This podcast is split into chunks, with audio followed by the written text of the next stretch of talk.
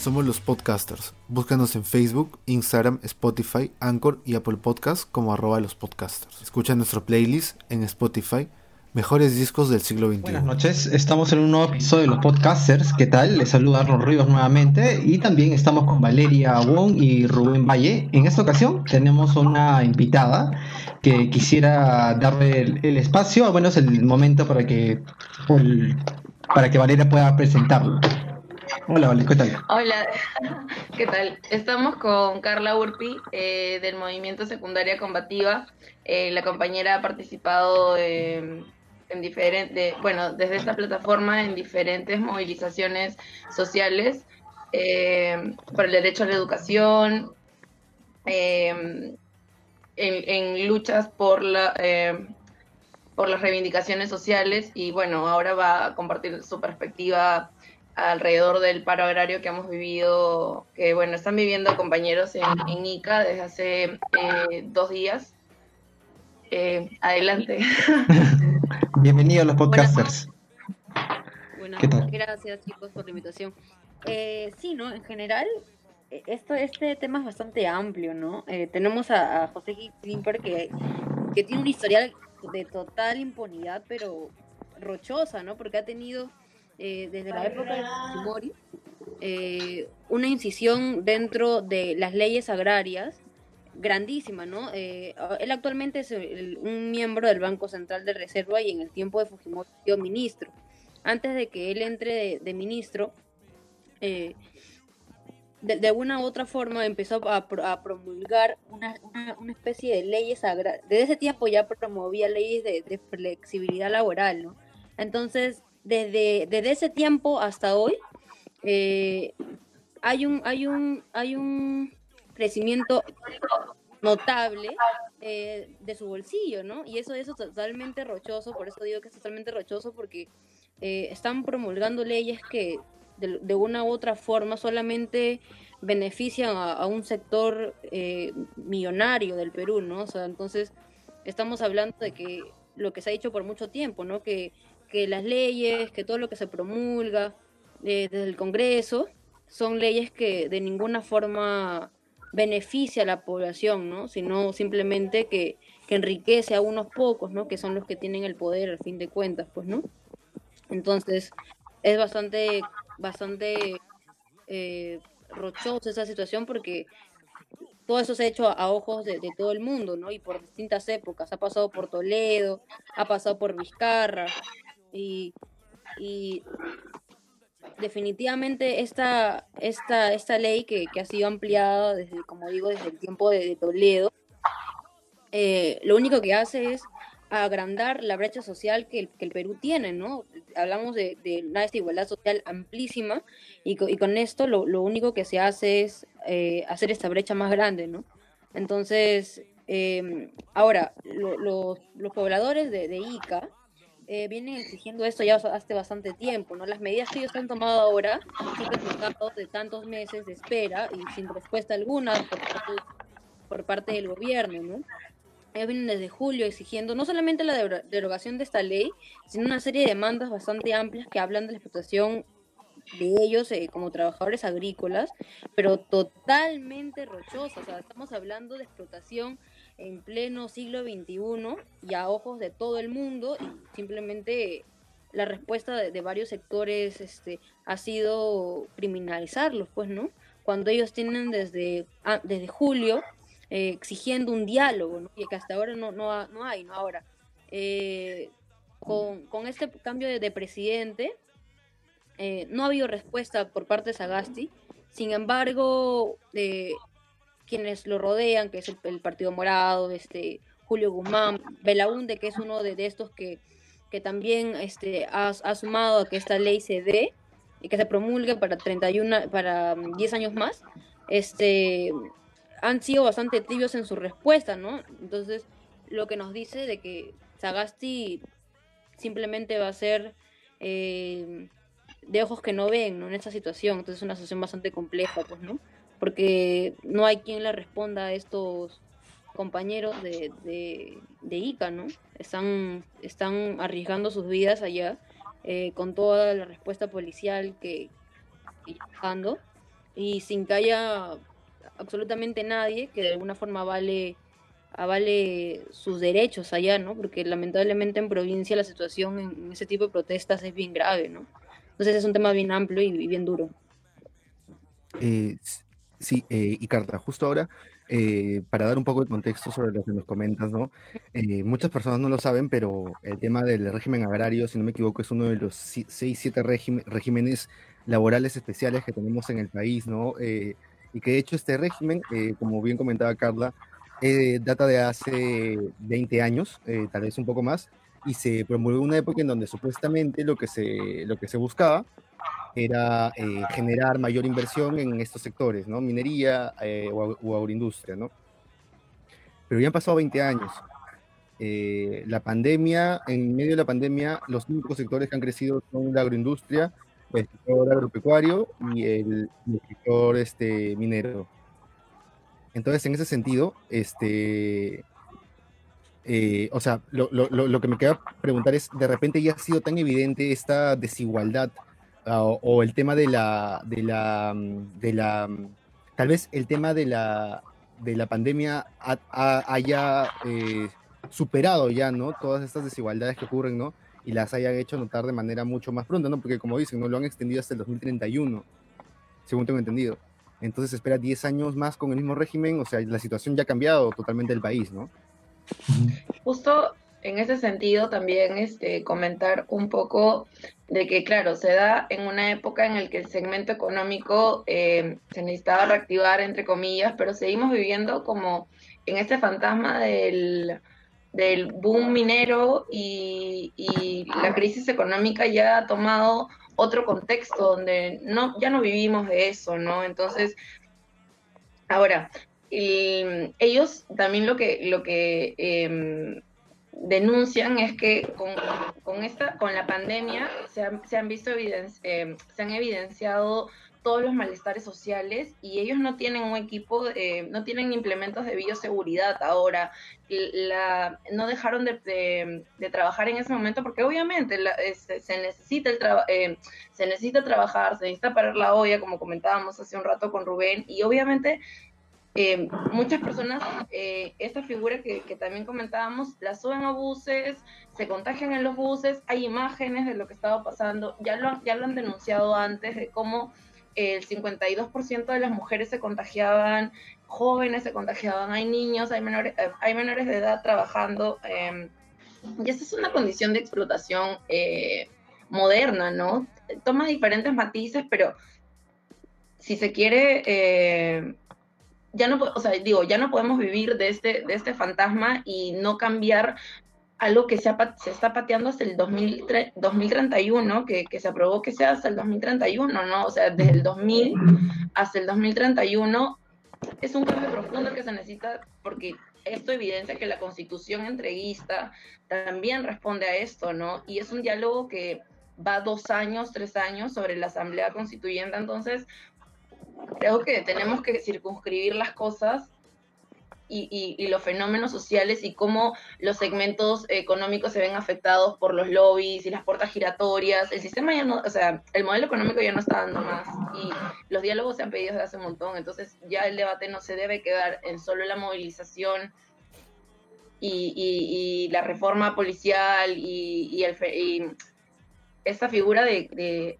qué violento, ¿no? El manifestante. No, el, el manifestante es el ciudadano, el la persona que ya está harta, porque ciudadano no, quiero utilizar ese término, no quiero circunscribirlo en, un debate ciudadanista, la persona ya, el peruano ya está harto de, de, cómo, de, de, las condiciones en las que se está viviendo, o sea, no solo se trata de corrupción, se trata de el mismo modelo, sus fallas, sus vacíos y las evidencias que se dan en pandemia, ¿no? Más o menos para abrir el debate hacia ese espacio.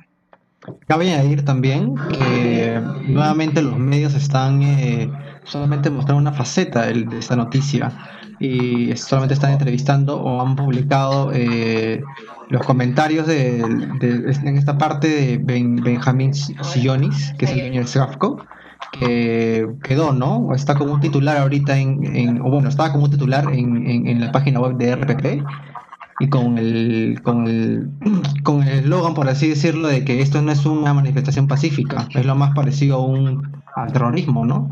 Entonces ya eh, creo yo que ya esa especie de, como comenta Valeria, generar un debate de una manera tranquila no se va no se va a poder, ¿no? Ya está bien, ya se está sesgando la información, lamentablemente. Sí, ese ya es el tema, ya es un tema de formas y en verdad el debate es un tema de fondo que se necesita ahora, se necesita urgente y se necesitan voces que ya, o sea, dentro del Partido Morado, como comentaba Carla, o sea, no podemos estar con eso, con esas, con eso tan tibio a puertas de las elecciones cuando sí necesitamos discursos de lo que las personas o la mayoría de personas y no limeños de ciertos distritos quieren cambios sobre la corrupción. Esto ya no, ya no se trata de eso, es todo el sur olvidado, es eh, las diferentes provincias con los paquetazos ambientales que ya no dan más, o sea, ¿no? De, de hecho, eh, para, para del otro tema, eh, el crecimiento, cuando se habla de crecimiento económico, eh, lamentablemente esos, esos sectores liberales eh, hablan mucho de crecimiento económico, ¿no? Pero en lo, pragmático, real, eh, ¿quién crece económicamente, no? O sea, definitivamente los peruanos, eh, nosotros económicamente no estamos creciendo, al contrario, hay, hay un retroceso en todo esto, las leyes laborales, en nuestras condiciones de vida. Entonces, eh, ¿quién está creciendo realmente económicamente? De que, de, que no somos nosotros, definitivamente está clarísimo, no son ellos los que están creciendo con, con, la minería, con el agro. Y, y eso, es totalmente a vista de todos y notorio, ¿no? Porque, por ejemplo, hablamos de, minería, por ejemplo, en Cerro de Pasco, y la gente ahí tiene una condición de vida inhumana, ¿no? Eh, la gente ahí tiene una, una calidad de vida inhumana y tiene eh, una cantidad de vida de años también bajísima, ¿no? Entonces, ¿quién crece económicamente? ¿Quién crece económicamente? Porque estos pueblos, o sea, hablamos de, la minería, del agro, o sea, eh, a pesar de que se dice que ha crecido económicamente, siguen igual, ¿no? Entonces, en los bolsillos de, de, los pobladores no llega ni un sol. ¿Quién se queda con todo esto? Esta pregunta, pues, ¿no? Ahora, Perdón, perdón por interrumpirte. Justo hemos recopilado eh, una, una noticia acá de la Lupa P y justo es lo que estás comentando tú, ¿no? Lo pueden ver todos los que están viendo en vivo. Y acá está, sí, cito ahorita. La trabajadora Geraldine Martínez expresó a través de Rotafono que se encuentra cansada de la situación durante, ya, ya que durante un trabajo de 8 horas, de 5 de la mañana a 3 de la tarde, solo, solamente recibe un pago de 36 soles y no le dan ningún beneficio laboral como aguinaldo o seguro, social. Ella comenta, me levanto a las 3 de la mañana para entrar a trabajar a las 5. Me explotan por más de 8 horas por 36 soles sin comida y sin agua. Entonces, ya eh, es un extremo, ¿no? No es, no es, no, es, solamente un par de horas, creo yo, de probablemente es lo que usualmente, socialmente, el, peruano con, un trabajo formal podría quedarse, ¿no? Como ponerse la camiseta, por así decirlo. Y la, punta del iceberg de todo esto es que, eh, como decías, ¿no? Eh, salen de sus hogares a las 3 de la mañana para llegar al campo a las 7, a, las o sea, y retornar a las 7. Y si ellos llegan unos minutos tarde, lo que dicen ellos es que se les descuenta de su jornal diario, o sea, es ya el colmo, ¿no? Han llegado a un extremo de, de apretarlos tanto en que definitivamente el paro ha sido la única respuesta que ellos han tenido después de tantos meses de haber exigido un diálogo. ¿no? Eh, y disculpa que interrumpa, eh, bueno, he estado investigando también que por la misma característica del régimen pueden hasta despedirlos intempestivamente, ¿verdad? Claro, estamos hablando de una, eh, una ¿cómo, ¿cómo, lo podríamos decir? Una inestabilidad laboral, ¿no? O sea, por parte de, de ellos, ¿no? Ahora, ahora otro tema también que, que no se está mencionando mucho, eh, o por lo menos no se está diciendo con todas sus letras, es de que lamentablemente estas grandes empresas militarizan a los trabajadores. Si se dice de que los trabajadores están ganando uh, aproximadamente mil, mil ciento y pico, eh, ¿cuántos trabajadores están debajo, terciarizados? Pues, ¿no? Eh, esa, es, esa, es, la pregunta. Y ahí entra todo este, este, este lado de menores de edad, eh, personas que no deberían estar trabajando, pero lamentablemente con lo que la, terciarización permite, lo hacen, ¿no? O sea, está trabajando en condiciones infrahumanas, si es que ya se sabe eso, ¿no? Eh, yo creo que ya también debemos rotular distinto, ¿no? O sea, llamar a las cosas por explotación, eh, em, explotación moderna, ¿no? Em, otro, otro, otro tema, ellos no tienen CTS, no tienen gratificación y cuando ya empezamos a rotular las cosas por, por el nombre, circunscribirlas, ¿no? Que es la palabra en donde debemos em, situar nuestros discursos, es el tema de qué está, qué está diciendo el gobierno también con esto, ¿no? O sea, cuando el Partido Morado, que es el aval eh, partidario, el, el, tejido, el sostén del, presidente, eh, condena la, la, la, legítima protesta por lo mismo que las condiciones ya llevan a las personas a tomar las medidas, que no es, no es este no, no es novedad que, las protestas en diferentes regiones tomen otros matices porque eso es lo que lleva también la violencia eh, policial. Entonces, si el, si el Partido Morado te dice, oye, no, pero no protestes de esta forma, pero no sé qué, pero a la vez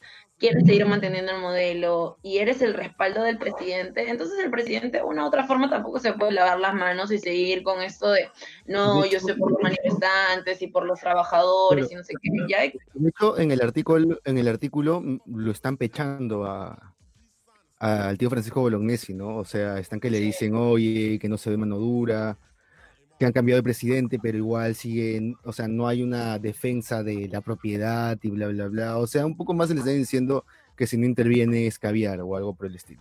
Claro. Entonces, eh, por otra parte, no solamente para puntualizar un, tema de lo que comentaste, eh, para que no nos digan de que no damos la información precisa, eh, el tema es de que ellos sí reciben su CTS y su gratificación, pero reciben como que el porcentaje en su jornal. o sea, ponte, Ajá, incluido en el jornal, ¿me entiendes? Entonces, eh, no lo reciben al final, pero lo reciben ahí como una cuota eh, indistintamente, ¿no? Entonces eso también es otra, otro tipo de inestabilidad. Lo que sí a veces pagan aparte son utilidades, por ejemplo, eh, en algunos casos. Claro. Y, para añadirle a esto es de que todo eso que se ahorra, entre comillas, este, la, la, la, empresa ahí, va a los bolsillos líquido, líquido, todo ese dinero a los bolsillos de, de esta, de esta empresa. Y, lo peor es que eh, este mismo tipo, ¿no? Que, digo que, promovía esas leyes este, del agro, eh, pide la reducción de, de ¿cómo, lo podremos decir? Em, la reducción de cuentas de, las empresas hacia el Estado, ¿no? Entonces se le reduce, o sea, no es que no haya dinero para pagar a los trabajadores, lo que quiero decir, es que simplemente no se lo van a dar y quieren tener, eh, quitarle hasta el último centavo a los trabajadores, así, lo, más claro, ¿no? Entonces, no es que no haya dinero para pagarles, porque esta empresa eh, recibe millones, o sea, es una empresa que, va hacia arriba, que está ascendiendo, o sea, si, si uno ve eh, sus estados de, cuenta, o sea, de, cómo ha crecido en todos estos años, hay un incremento grandísimo, entonces no hay, no es que no tengan para pagar, es que simplemente no quieren hacerlo. Y a pesar de que ellos tienen todos estos beneficios, ¿no? Como empresa de, a la hora de pagar impuestos, ¿no? Una serie de beneficios. Ellos mismos, es gracioso porque ellos mismos han, han, han hecho ese, tipo de beneficios para ellos y a, y, a, pesar de que tienen esos beneficios, no quieren eh, mejorar la condición laboral de los trabajadores. Gravísimo, es gravísimo. Sí, ya estamos teniendo, perdón por interrumpir, ya estamos teniendo comentarios en vivo y acá Lucas Villarreal nos comenta, hay que entender que es gente harta, indignada, violentada día a día. Ese hartazgo se canaliza de cierta forma que es necesaria y hay que comprender. Totalmente de acuerdo. O sea, y también esto de, de, las puertas giratorias, ¿no? Y que, como tú comentas, Carla, que ellos hacen sus mismas leyes en que sale el papá del dueño de Stafco, ¿no? Que ha sido particularmente eh, gobernador regional de Ica hasta el 2018, entonces es como que con qué cara, ¿no? O sea, sales, o sea, siendo el viejo del tipo o su tío, este, pero su pariente, un tipo un tío muy similar, eh, y es como, o sea, eh, y, es el papá del gerente general de una de las empresas que están siendo, en donde los manifestantes están yendo a reclamar. Entonces es ya vergonzoso o cómo quieren eh, tomarnos el pelo también, ¿no? En esto de cómo funciona el Estado, de, de repente no, de que eh, hay una opinión objetiva de parte de las instituciones, cuando no es así, ¿no? Es una opinión que siempre, como dicen, ¿no? la, la cabra siempre tira para el monte, ¿no? O sea, siempre van a ir para su lado, ¿no? Ahora, el gobernador regional de Ica en Expreso, este, Javier Gallegos, rechaza eh, las declaraciones, porque pasa de, esto de que aparece la figura del bus para centrar el, discurso de nuevo en la violencia de los manifestantes, condenarlos, negar que, sucede todo lo que sucede para luego... Pues, porque cuando atentas contra, contra el sistema neoliberal a través de tus críticas y opiniones, satanizado. Y para sanitizar la situación, los canales, los partidos, se limpian las manos, ¿no? Como, ay, los violentos, qué asco, no sé qué. Entonces, eh, bueno, el, gobernador de Ica, Gallego, sale y dice, eh, bueno, rechaza que los trabajadores hayan em, ejercido, bueno, protagonizado actos de violencia, se niega también eh, a través de la, la encerrona, también contextualizan de, de, dónde era la foto, entonces también qué, qué, roles, em, o sea, qué discursos están siendo apoyados, o sea, qué discursos eh, sustentan el discurso eh, de violentistas de la, que tiene la derecha, ¿no? Seguimos en la misma figura, seguimos con esta tara en, en, cómo nos expresamos eh, y cómo condenamos, ¿no? El cuco sigue ahí y, y, nos queda, bueno, también la, eh, se habló de, que la generación del Bicentenario, un poco para ya tomar otros, otros personajes dentro de todo lo que todo lo que es esta, esta situación, que es otro, otro problema, otra punta del iceberg de nuevo, que puede traer consecuencias muy graves como ya las hemos eh, vivido con la pérdida de, de Inti y Brian. Entonces, eh, ¿qué, ¿cuál es el motor discursivo ahora, no? ¿Cuál, cuál, cuál va a ser el, la excusa de la derecha ahora con, las nuevas situaciones y formas que se están dando dentro de las movilizaciones sociales, ¿no? Eso. Para incidir en eso, Valeria, hace una semana escuchábamos las felicitaciones hipócritas de, de las de hasta de las empresas, ¿no? Este, escuchábamos las felicitaciones hipócritas de la prensa, de bastantes personajes políticos que ahora, con este tema de, del paro agrario, se han volteado totalmente, han demostrado su cara, ¿no? Su cara real. Ahora ya no son este jóvenes protestando por, por un mejor futuro, ya no son jóvenes por dignidad, ahora son eh, violentistas, eh, terroristas, son extremistas. Entonces, eh, eh o sea, se, hace notable que, que, que, esos comentarios que en un principio fueron, entre comillas, en solidaridad, entre comillas, porque es o sea, totalmente falso, eh, hacia nosotros, como la generación del bicentenario, entre paréntesis, entre comillas, ahora muestran una cara totalmente distinta y es porque eh, estos compañeros de, provincia están chocando ya directamente con el bolsillo de estos de estos de estos este, empresarios. hasta se ha pronunciado la CONFIEB, ¿no? Eso está totalmente... Sí, pero aquí yo, también digo, o sea, ¿a quién le importa la, opinión de la CONFIEP? Nosotros rechazamos, como si no conociéramos todos los intereses detrás de la CONFIEP. O sea, la CONFIEP ya dejó de ser legítima y debe dejar de ser legítima en el imaginario colectivo de que es un bastión en el que uno se puede apoyar o en el que algún partido debería apoyarse. Eso creo que también hay que hacer incidencia. de hecho, Roque Benavides es, tío de este pelado que salió en Expreso. Perdón, es primo este pelado que salió expreso. O sea. Eh, estamos hablando, o sea, en pleno 2021, o sea, en pleno 2020, eh, podría decirlo así como una pequeña monarquía, porque no sé, ¿no? Que entre, entre ellos se dan los puestos, entre ellos. Tal cual. Tal cual. Entre ellos, este. Dinastías, ¿no? Dinastías políticas, dinastías empresariales. Parecen esos primos, ¿no? Que, que, claro, entran, son famosos entre ellos, ¿no? Los circuitos así de la, estas, notas. Ah, no, no, no dije. No. Yo qué dije, yo qué dije, yo no dije nada. Ah, lo dije yo. Ah, yo lo dije yo, lo dijo él. Chau medio. Pero sí, este, es, es este, eh, vergonzoso, ¿no? Como volvemos a retomar el tema de estos eh, padrinazgos, ¿no? O estas herencias. Los amonales, de nuevo, ¿no? O sea, o sea de hecho, de ah, hecho en tío. Sí, Camonales otra vez. Los incrústalos, incrústalos, por favor. Cuando cargas a Sagasti, ¿no? Como en esa foto de la reforma agraria.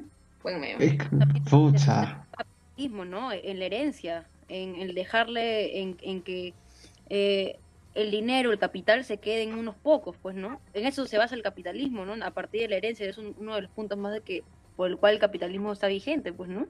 O, por, por decirlo así, por eso, o sea, así funciona el capitalismo, o sea, eh, en que ese, ese poco, ese, ese gran dinero, o sea, las riquezas del mundo, por decirlo así, están en manos de unos pocos y se, y se dejan a través de herencias, ¿no? Y entre ellos se reparten los poderes, entre ellos se reparten las tierras como si estuviéramos hablando de qué, ¿no?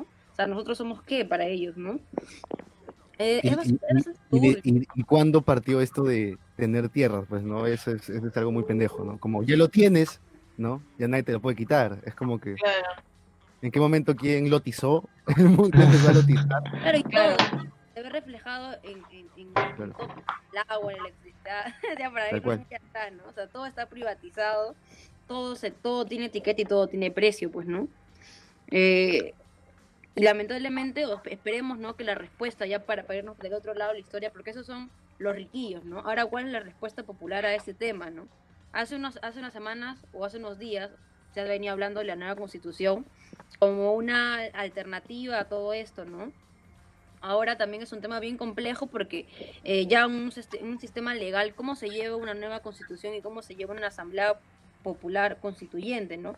Es un tema bien complejo también, pero se tiene que hablar porque de alguna u otra forma es una de las respuestas populares que más ha sonado, pues, ¿no? Y, y, y- ver hacia qué horizonte, eh, viendo el panorama completo, viendo a Chile, viendo a otros países, viendo históricamente desde la época de Velasco, ver eh, de qué forma eh, no, no nos vuelven a meter la yuca, ¿no? Porque lamentablemente en la historia se ha hablado de la nueva constitución y lamentablemente se ha metido la pata varias veces, ¿no? Esperemos que eh, esa frase que siempre decimos, no hay que olvidar la historia para no, no repetir los mismos errores del pasado, realmente se haga, sea, sea vigente, ¿no? Porque la decimos mucho, pero lamentablemente seguimos cayendo en lo mismo y seguimos cayendo en los mismos errores del pasado. Antes de pasar al, al siguiente punto de debate, Arnold, revisa este, el chat Sí, para sí. que veas el sueño, el sueño húmedo de los sillonis y así lo compartas a nuestro público.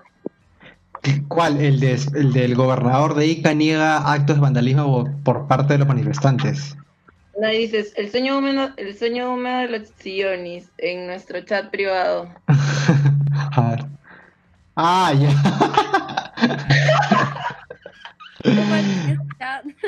No. Ahora vamos a ponerla, vamos a ponerla.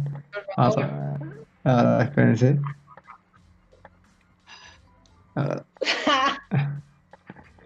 Acá ¿Lo está. Qué buena imagen, oye. El sueño húmedo de los sillones. Imagen de úteros. Es un meme hecho por útero, ¿no? Wow. Qué. Sin palabras. Alguien envíeselo por favor a Carla para Ay, que se olvidó, pueda se me olvidó, Carla, Carla, espérame. disfrutar de ese momardo, porque en verdad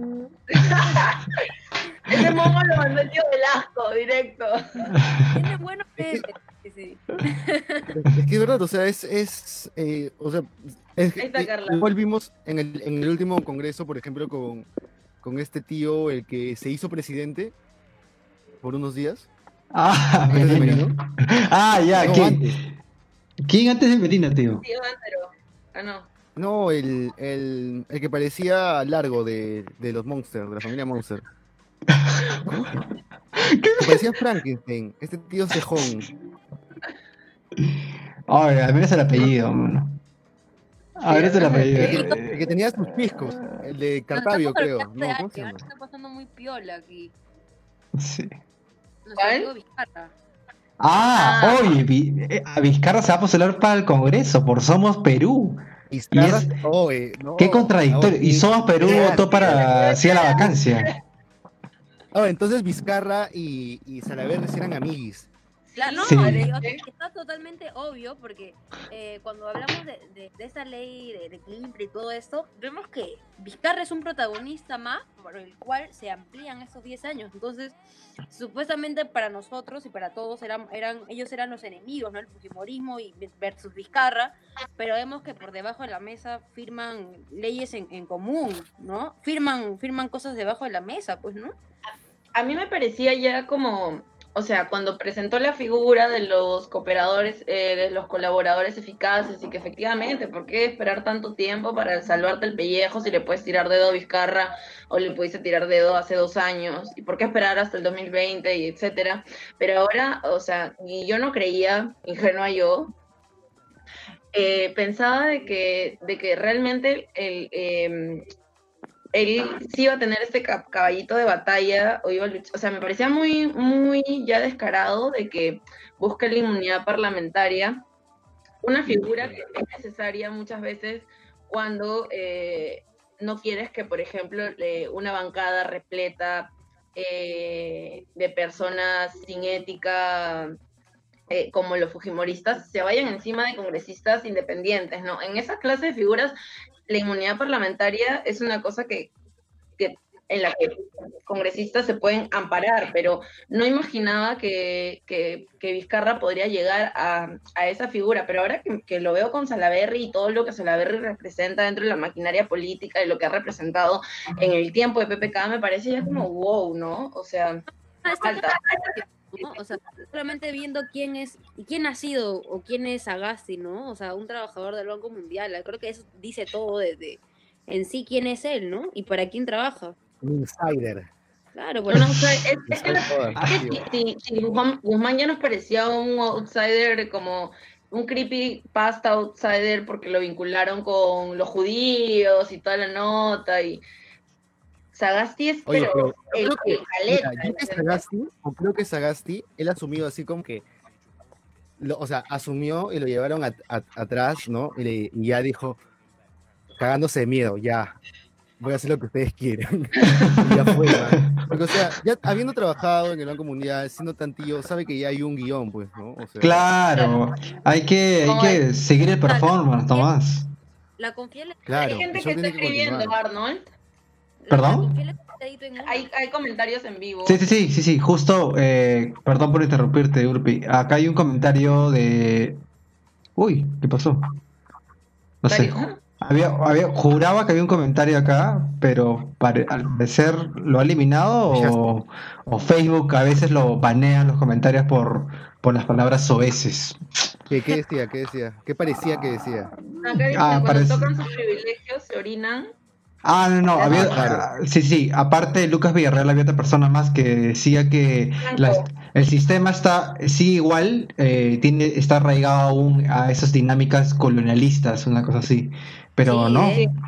Sí, pero no sé, como desapareció. De Franco Osorio, hola compañero.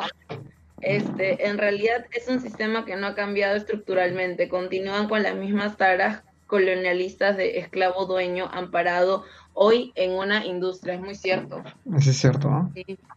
Es muy cierto, o sea, el fenómeno ha pasado de segmento, digamos, ¿no? Ya no es claro esto feudalismo, sino es dentro del se circunscribe dentro del sistema neoliberal y, los segmentos económicos responden a eso, ¿no?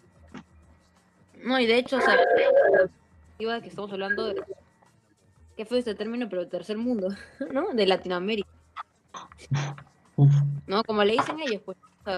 cosas, cosas que pasan acá, ¿no? Vía de desarrollo, gente. Ah, ah. No, es que lo digo en sus términos porque así son de crudos, pues, ¿no? No, claro, claro. No, y en verdad, mira, o sea, no es el tercer mundo, pero al menos nos cuesta uh, casi por cuatro, eh, lo, o sea, cualquier cosa nos está casi el cuádruple que a ellos, pues, ¿no? O sea, mira cuánto cuesta el sol, simplemente. No, claro. es como... Es que de hecho ellos son los que vienen a saquear y luego nos venden los productos más caros. O sea, ya es un tema así. ¿No? Y ponen las reglas encima, ¿no? Es, es, pues es, un, es, un, tema bien, bien curioso, bien raro, y de repente quería andar, eh, aprovechar, ¿no? Eh, para que, no sé si nos podrías comentar un poco más de cómo se están organizando por allá en cuanto a, ¿tiene algunas similitudes con lo que ocurrió acá en Lima o es eh, una organización totalmente distinta, tal vez algo más similar a lo de los peajes en, en Los Olivos? ¿A qué te compañero? No te estoy entendiendo. Eh, ¿Se me escucha? Sí, sí, sí, pero no entendí la pregunta. Ah, ya, este, si de repente eh, se han repetido eh, algunos, o sea, alguna forma de organización de la protesta similares a lo que sucedió en Lima, o si eh, de alguna manera es algo totalmente distinto, eh, porque he estado viendo bastantes publicaciones, ¿no? De que nosotros también somos la generación del bicentenario, ¿no? Y de repente, si se enfocáramos por ese lado, también se podría movilizar mucha más gente, ¿no? Al menos en redes para que hagan más, más de estos temas, ¿no? Porque en verdad, cuando ocurrió esto de Inti Jack, salió todo el tema de, imagínate si esto sucede acá, ¿no? A los ojos de toda la prensa, ¿no? Eh, lo que pasa con las redes sociales, ¿no? En el interior del país y en otras zonas, ¿no? Claro, yo creo que de hecho es un tema, eh, y eso Valeria lo va a entender muy bien, es un tema de, imagen, ¿no? Que ellos han trabajado. Eh, para, para, los, para los muchos jóvenes, en realidad, Sagasti ahora es la cara bonita, ¿no? Entonces, de alguna u otra forma se ha apaciguado bastante los brotes de violencia que había desde un principio. Eh, no sé hasta qué punto, eh, de alguna u otra forma, los jóvenes puedan abrir un poco más la visión, porque lamentablemente se dejó el tema en que se vaya Merino y que se quede Sagasti y, un gobierno transitorio y hasta las próximas elecciones, ¿no? La idea es empezar a agitar una consigna más, más crítica, más, más, este, más de raíz, ¿no? Ahora, eh, quizás eh, con, este paro, esperemos, ¿no? Que haya una respuesta igual de, contundente para apuntar algo más grande, ¿no? Sería lo ideal, ¿no? Sería lo ideal. Pero, o sea, ya viéndolo desde un, ya no solamente los más jóvenes, sino viéndolo desde los trabajadores, de los sindicalistas, sí va a haber una respuesta por parte de los sindicatos, sí va a haber una respuesta por parte de, estas organizaciones. Eh, esperemos que los más jóvenes de alguna u otra forma, como te digo, abran su panorama, ¿no? Que no se quede solamente en Sagasti, que no se quede solamente en la revocatoria de, unos cuantos congresistas, sino en, cambios de, raíz, ¿no? Que es, lo, que es lo que se está buscando, pues, ¿no? Hay, hay, una cosa peligrosa en ampararnos y en tomar como base un discurso gaseoso como la generación del bicentenario, porque es obviamente una, una un sector movilizado bastante heterogéneo, demasiado heterogéneo como para sentar las bases y decir, bueno, la generación del Bicentenario, este, eh, marcha por esto, ¿no? Y queremos que fuera Sagasti, eh, perdón, fuera Merino, fuera Sagasti también de fuera Merino, entonces Sagasti, este, Sagasti es como el amigo barranquino que se queda así un poco entre la, primera línea y, y, correr y no sé, es como ¿Qué, discurso realmente, cuál es la base de nuestro discurso cuando los cambios profundos, sin querer citar a Verónica, porque siempre ha utilizado esta parte de cambios profundos, ¿no? Necesitamos unos cambios, que en verdad son cambios profundos, pero mucho más allá del partido, mucho más allá de la bandera, mucho más allá de consignas eh, estáticas, eh, creo que es un movimiento dinámico el que hemos venido trabajando y que la generación del bicentenario obviamente no es una, un eslogan patriótico, ¿no? O sea, y muchas de estas cosas las digo después de una reflexión muy interesante que eh, eh, leo del compañero Mateos Calderón sobre los vacíos de norma, eh, los vacíos que de acuñar el término de generación del bicentenario, porque todos hemos ido desde diferentes provincias, lo que es la generación del bicentenario, y por lo mismo no somos un espacio estático en Lima que dice, ay, así va, sale el flyer, ¿no? Como con la generación del centenario. No es eso, es, es todos nosotros pidiendo muchos, desde hace mucho tiempo, una asamblea popular constituyente eh, soberana y, y, no nos podemos quedar en, en que cómo, cómo, vemos de lejos y cómo queremos la reputación para la generación del bicentenario, porque la hacemos todos. Y si, y si, y si existe una generación del bicentenario es porque hay jóvenes que han estado, que no son el caso de muchos que tenemos privilegios, que han estado en una situación, en, situaciones muy difíciles, trabajando, por ejemplo, en, en esos, en esos eh, fundos. Eh, con, con, malos tratos, con tratos con desdén, que es lo mismo que también sucede en la movilización, que es lo mismo que también sucede la prensa contra ellos, ¿no? porque es bonito avalar, claro, la generación del Bicentenario y ese es intocable y esa rota mucho por Twitter y es un ejemplo a nivel internacional, pero ¿de dónde sale esa generación del Bicentenario? ¿Quiénes son los que pusieron pecho? ¿Cuáles son las necesidades? Porque es como un mapa cartesiano de las emociones cuando lo puedes ver desde arriba, cómo es la movilización, quiénes son los que van, quiénes son los chicos de la barra, a qué responden, a qué han estado acostumbrados siempre, cómo funcionan sus barrios, cómo son los diferentes barrios en los que crecen en el proletariado, en la olla común. Entonces, todos esos somos la generación del bicentenario. Y creer que solamente es un eslogan patriótico es muy peligroso porque desune más que aglutina, ¿no? Sí, de hecho, el término. Claro, es, algo nuevo, es un tema histórico, ¿no? O sea, eh, muchos movimientos que, que, han empezado de la manera más fuerte eh, el, la respuesta de, los, de los poderes ha sido de alguna forma no reprimirlos, sino eh, yendo con estas felicitaciones hipócritas, ¿no? Y eso es algo histórico. Importante, sí. Histórica, ¿no? Eh, ya no responden eh, reprimiendo con armas, con todo esto, pero de alguna u otra forma nos hacen, de alguna forma callarnos, ¿no? O sea, ser más, menos ¿cómo decirlo? Menos radicales, entre comillas. Menos contestatarios, sí. Claro. Entonces, Y eso, eso pasa, eh, lo que tú, tú, tú eh, dices, Carla, pasó incluso con la escena punk en los noventas en Europa, en España, ¿no? Es, es más o menos la figura que yo imagino, drogar a los chicos para, porque los haces creer rebeldes y eso, y le das una cosa y le das otra, y el gobierno lo avala y le quita la fuerza y, y, la, lo contundente de, de, de lo de la posibilidad narrativa que tenía esa generación, ¿no? Y ahí incido, entra, eh, cómo funciona el capitalismo y cómo ha sido sus respuestas eh, de, manera histórica, ¿no? Capitalizando estos movimientos sociales, eh, dándole una forma más bonita, ¿no? volverlos una película, ¿no? Volverlos este eh, totalmente solamente un gráfico, algo bonito, algo, algo que pasó, algo, algo que ya pasó. Y eso, eso es a lo que no debemos caer los más jóvenes, ¿no? Y no, y no tampoco los, los, no tan jóvenes, ¿no? Porque, o sea, ninguno de los dos podemos caer en ese discurso. Es peligroso porque eh, hemos visto como empresas que, que, que, en sí sus servicios son pésimos, eh, que nunca les ha importado la condición de vida de los más jóvenes.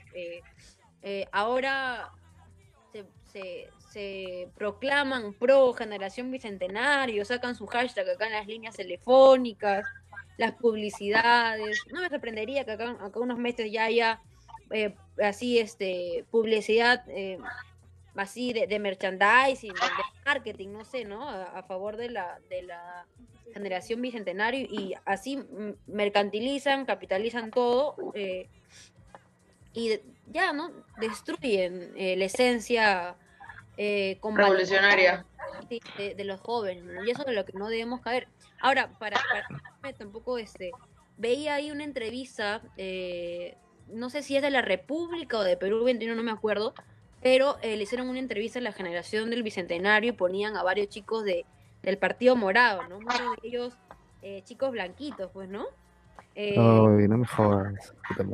Entonces, eh, bueno. Fuera Sigrid Bazán, fuera. O sea, totalmente desubicado porque eh, antes de que se hablara de ese término generación de bicentenario, ya habían jóvenes protestando, ya habían universitarios pidiendo mejoras en sus universidades, habíamos escolares luchando por mejor educación, habíamos eh, de alguna u otra forma jóvenes que pedíamos cambios reales, ¿no? Para que vengan ahora unos blanquitos a los que nunca hemos visto a, a vanguardarse, ¿no? A, querer batutear, ¿no? A querer cambiar las consignas a, en torno a los beneficios de su partido, ¿no? entonces es totalmente indignante, incluso hay que tener bastante cuidado, ¿no? Hacia dónde, hacia dónde dirigimos a la gente con nuestras consignas, ¿no? Porque es, es un tema bien, bien complejo que, que, que, que, puede cambiar el rumbo de todo, pues, ¿no? ¿A quiénes, a quiénes les escuchamos? ¿A quiénes, y de quiénes replicamos sus discursos, pues, ¿no? Para mí el Partido Morado y estos, este, discúlpame, discúlpame, este... No, dale, dale, no problema. Este, para mí, para, a sinceridad, para mí me parece bien, eh, hay que tener bastante cuidado de quienes replicamos los discursos, ¿no? Si son de estos partidos de eh, progres, ¿no? Entre comillas, de izquierda, que no son de izquierda, eh, de estos partidos de centro y todo eso, ¿no? Porque detrás de ellos hay, hay intereses que no, no, giran en torno a nuestra clase, ¿no? sino a, intereses más grandes ¿no? y a propios. ¿no? Entonces hay que tener bastante cuidado de quién replicamos los, los, los, comentarios, a quién le damos luz, a quién le damos cabida, ¿no? Solo eso. El tema con el Partido Morado es va desde, a ver, desde antes que vaquen a, Vizcarra, minutos después que vacaron a Vizcarra y después de que Sagasti tomó la batuta, ¿no? Eh, me voy a, la percepción. Está, está, tratando de tener la mayor cabida en cuanto a medios alternativos, ya sean digitales, blogs y también eh, medios de televisión y radio. Y es cuestiones meramente de percepción, Urpi. Es eso, es eso. O sea, quieren acaparar eh, un visto bueno de la población para cuando hagan alguna, hagan algo, tengan ese apoyo, ¿no? Como lo, es lo mismo que hizo Vizcarra. Es lo mismo que hizo Vizcarra, pero de manera un poco más sigilosa por, por, por ahora. A mí lo que me parece indignante es porque hace unos años, no sé si ustedes recuerdan que Guzmán habló sobre la educación, ¿no? Eh, universitaria. Claro, de Chile. Pedir el préstamo, los préstamos. Claro, ¿no? Y, ahora ver a, que ellos impulsen, eh, se vendan con ese tema de la juventud y, no, o sea, es totalmente contradictorio, ¿no? Eh, y es peligroso porque ahí de alguna u otra forma vemos cuáles son los intereses reales, ¿no? De privatizar, de, de querer este, ya ponerle etiqueta a las cosas, pues entonces es peligroso y esperemos que, nuestros compañeros, y si no somos nosotros, no le demos más cabida a estos, ¿no? Porque es, lo caso, ¿no? Es porque hemos estado como años luchando, hay compañeros que tienen años, y han venido ellos y han dicho, mírenme, aquí estoy, soy el Partido Morado y yo estoy con ustedes, cuando nunca los hemos visto, pues, ¿no? Claro. Eh, claro, ¿no? O sea, creo que... O sea, si bien fue importante, no sé, o sea, por ejemplo, respaldo de este pato, ahorita no me acuerdo su nombre, eh, de este congresista del Partido Morado, de la nada, que ese, ese man había sido al final eh, asistente de comunicación de Vizcarra, perdón, de PPK, claro. Eh, y en la huelga de los maestros, y es como, escucha, o sea, fue una Daniel Olivares, o sea, fue una lavada de cara radical, pues, ¿no? Y de qué momento a otro se quiso meter en política a lidiar con, los que tal vez en algún momento consideró revoltosos, ¿no? O sea, extraño, pues, ¿no? Claro, y ahora, esto, esto, o sea, que ese partido tenga popularidad, eh, también tiene, y, son síntomas, ¿no? De, nosotros, de, la población, de, de una especie de, que hemos internalizado tanto eh, el, el, estereotipo, ¿no? O, hacia dónde apuntamos, ¿no? De, de blanco con plata eh, intelectual, ¿no? Eh, que de alguna forma la gente tiene interiorizada como superior, ¿no? Es un tema así de bien colonizante que, tenemos hace años, ¿no? De por qué es blanco, porque tiene estudios, eh, porque tiene plata, eh, puede ser mejor, eh, puede tener un, mejor desempeño en, en, esos, en esos cargos. Es algo que tenemos bien internalizado y lamentablemente, incluso pasa con Forsyth, pasa con, con varios de estos, pues, ¿no? Es lamentable, ¿no? Que a pesar de tantos años que han pasado ya de, todo este tema de la colonización, sigamos con esto, ¿no? O sea, 2020 ya, ¿no? Eh, ¿Cuántos años han pasado, no? La historia nos ha dado tanto, nos ha dado tan duro como para a esas alturas caer en lo mismo, pues, ¿no? En, ese sentido también el hecho de tercerizar la educación, tercerizar en el sistema de eh, ponerla en compra y venta y, reforzar eh, lo, problemático de nuestra constitución es lo que hace que el Partido Morado tampoco quiera cambiarlo y tampoco y que también Sagasti ni siquiera lo proponga como dentro de una reforma para iniciar el debate, para dejárselo aunque sea el próximo gobierno, no no decir, no, de lleno, chau, eso no. Porque, ¿Por qué? Porque su, su siguiente camada, que son exactamente Úrsula, por ejemplo, o Alberto, o la gente del Partido Morado, tiene, va a responder y va a responder, va a tener que ser consecuente con el discurso de a quien, quien los representa en ese momento. Ellos opondrían a la constitución. ¿Cuáles son las preguntas que ahora debemos hacernos con respecto a los futuros candidatos? No. ¿Quiénes van a continuar con la reforma policial que ya inició con, con, con Sagasti? ¿Quiénes van a mover esas agendas, no? Esas agendas, porque está dejando a sus pupilos, digamos y los está dejando para que nos vendan la educación y nos la, y nos la vendan porque no quieren cambiar un solo artículo de la Constitución, no quieren ni plantear como un problema, ¿no? Porque es, la Constitución a la que responde eso también, ser un asesor blanco, ser un asesor heterosexual, eh, cis, heterosexual, toda, todas estas figuras responden a un modelo neoliberal. O sea, es todo un, es todo un- un tema estructural incrustado, ¿no? Sí, sí, de hecho sí. Ahora, ¿cuál es el rol ¿no? de, nosotros? Eh, seguir generando poder popular, pues, ¿no? Es es la única alternativa, porque ante todo este, este, este abuso y este, este, este intento de privatizar todo, eh, lo único que queda es la organización popular, ¿no? Porque lamentablemente eh, no hay una clara representatividad eh, de ningún partido político hacia la población en general, ¿no? Eh, los jóvenes no se sienten identificados. Si bien es cierto, el Partido Morado quiere intentar eh, em, tener a este sector de la juventud, en general las, las provincias, eh, los sectores que, realmente la viven a diario, no se sienten representados por ningún partido político, ¿no? Entonces, ¿qué nos queda a nosotros? Seguir generando poder popular, ¿no? Porque al final, ahora, con esto de la Constitución, Valeria, eh, a manos de quién le dejamos la Constitución, ¿no? Porque definitivamente, así tengas la, la Constitución más progresista, más de izquierda que uno quiera, en manos de un lobista, esa generación es puro papelito, pues, ¿no?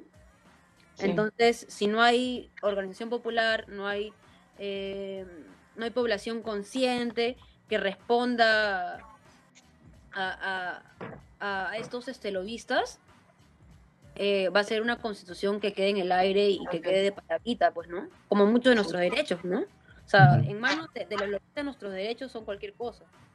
Y eso Sí. no lo digo yo, lo dice la historia. Lo dice todo lo que está pasando ahorita, pues, ¿no? Entonces, hay que tener bastante cuidado con eso de la Constitución. Es un tema bien complejo, ¿no? Eh, pero a lo que apuntamos desde secundaria combativa, eh, de nuestro sector, ¿no? Como escolares, es seguir generando poder popular, ¿no? De- ahora de- de- desde nuestros colegios y esperamos que los como ya lo han venido haciendo, también lo generen desde sus trabajos, ¿no? Y así los estudiantes también desde sus universidades. y- es la única forma de, de alguna, de asegurar que, que estas propuestas por, un, por una mejor calidad de vida se cumplan, ¿no? Después, eh, ponerlo en manos de cualquier candidato es meter las manos al fuego sabiendo que, que nos vamos a quemar, pues, ¿no? Miren, eh, justo... Aparte las apuestas también peligrosas. Ajá. Quería, quería mencionar esto, vale, eh, chicos, también. El día domingo, eh, la Datum actualizó las, eh, las encuestas eh, de cómo van las, las preferencias de la población. Bueno, antes de, de- de decir la lista, quería comentar, preguntarles a ustedes si alguna vez han hecho esta... Sí, han hecho, ¿alguna vez han hecho esta encuesta? ¿Alguna vez las- ustedes la han encuestado o conocen a alguien que las haya encuestado?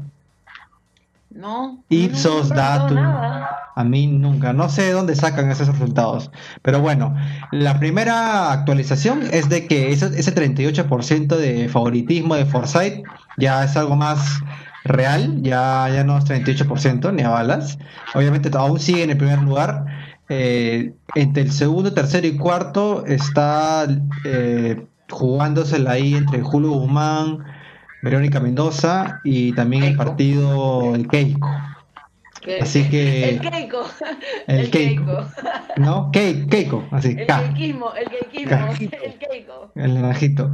Y ahí abajo estamos viendo ahí a- al Escano y a, a un Ollantumala que es un cadáver político, ¿no? Pero El primo, el primo. Oh, es el nuevo Toledo, tío.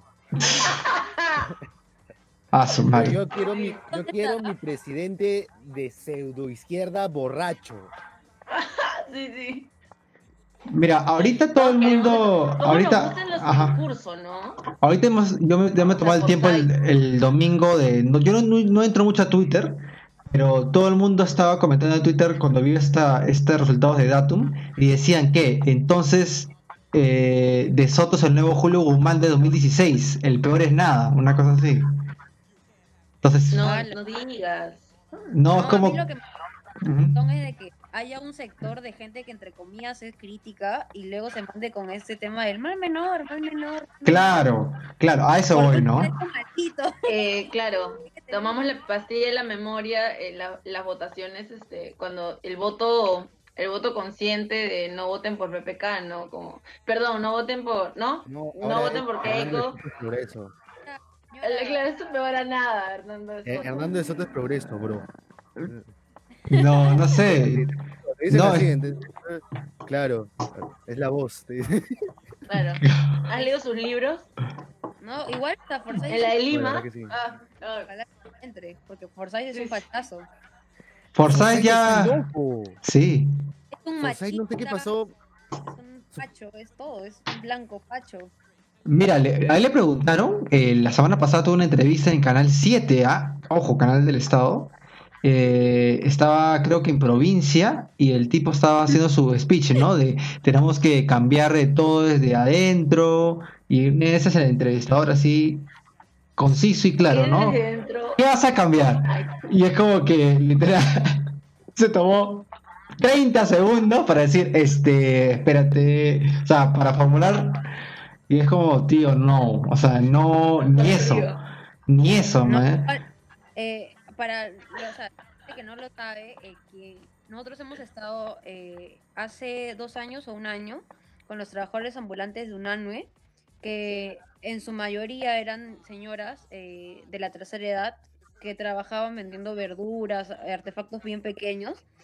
Eh, en, ese, en ese entonces, eh, estaba de, de alcalde, pues, ¿no? Y lo que hizo era eh, era quitarle las cosas en la madrugada, golpeando a las señoras con sus matones de, la, de los serenagos. Y Susel Paredes, otro personaje. es, eh, que se vende, ¿no? De un rol así eh, progresista, feminista, ¿no? Pero en realidad es toda una facha esa. Eh, Claro.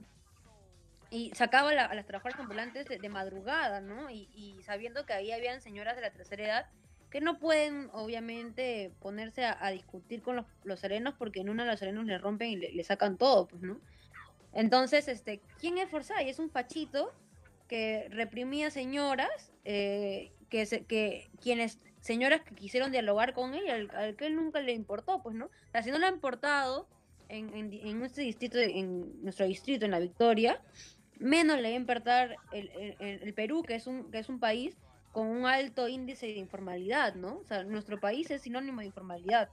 Entonces, si a él no le importa este sector, eh, en ese distrito menos le va a importar la gran mayoría en todo el país. ¿no? Entonces, Maximizado, ¿no? Si, si podemos ver cómo aplica la mano dura y el puño de hierro, prácticas latinoamericanas de violencia policial, con una reforma policial en camino, pero que él dentro de en, en lo micro, que era su distrito, que se quitó, eh, lo máximo que va a hacer.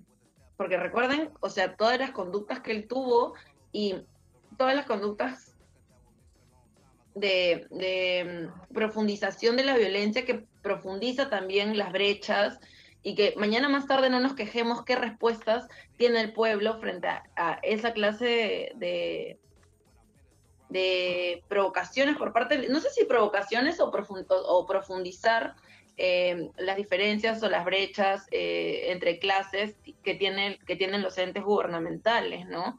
Y más con una figura como la de Forsyth, es mucha menos legitimidad en las provincias del país, ¿no? En Lima podría pasar piola un año, dos años, pero vamos a ver si dura cinco.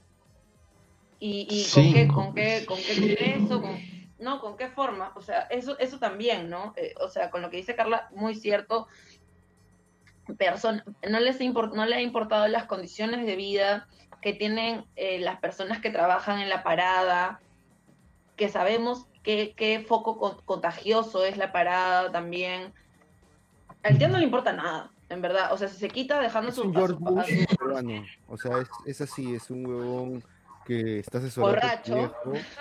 y es un payaso porque, o sea, ti- o sea, a ese men se le van a subir encima. O sea, sí, o sea, todo el mundo lo va a manejar, van a hacer lo que les dé la gana, serían masacres lo que pasaría bajo su mando, porque no, no, no Sí. tienen manejo político para nada, ¿no? Y No. aceptaría lo primero que le digan sus jefes eh, militares. pues, ¿no? Y no tiene legitimidad ni tejido, no tiene, no tiene base Pero- ni respaldo. títere Carla. perfecto de la CONFIEP, ¿no? Porque es un pata que simplemente se, mover, se movería por su bolsillo y ya, ¿no? Entonces sería un títere perfecto para la confie. Perfecto. O quiere más retweets, nada más. Yo, yo creo que esa es la lógica ya, o sea, termina siendo eso. El pata, cuando pasó lo del bicentenario, era un tuit a esto, una publicación lo otro, un tuit a esto.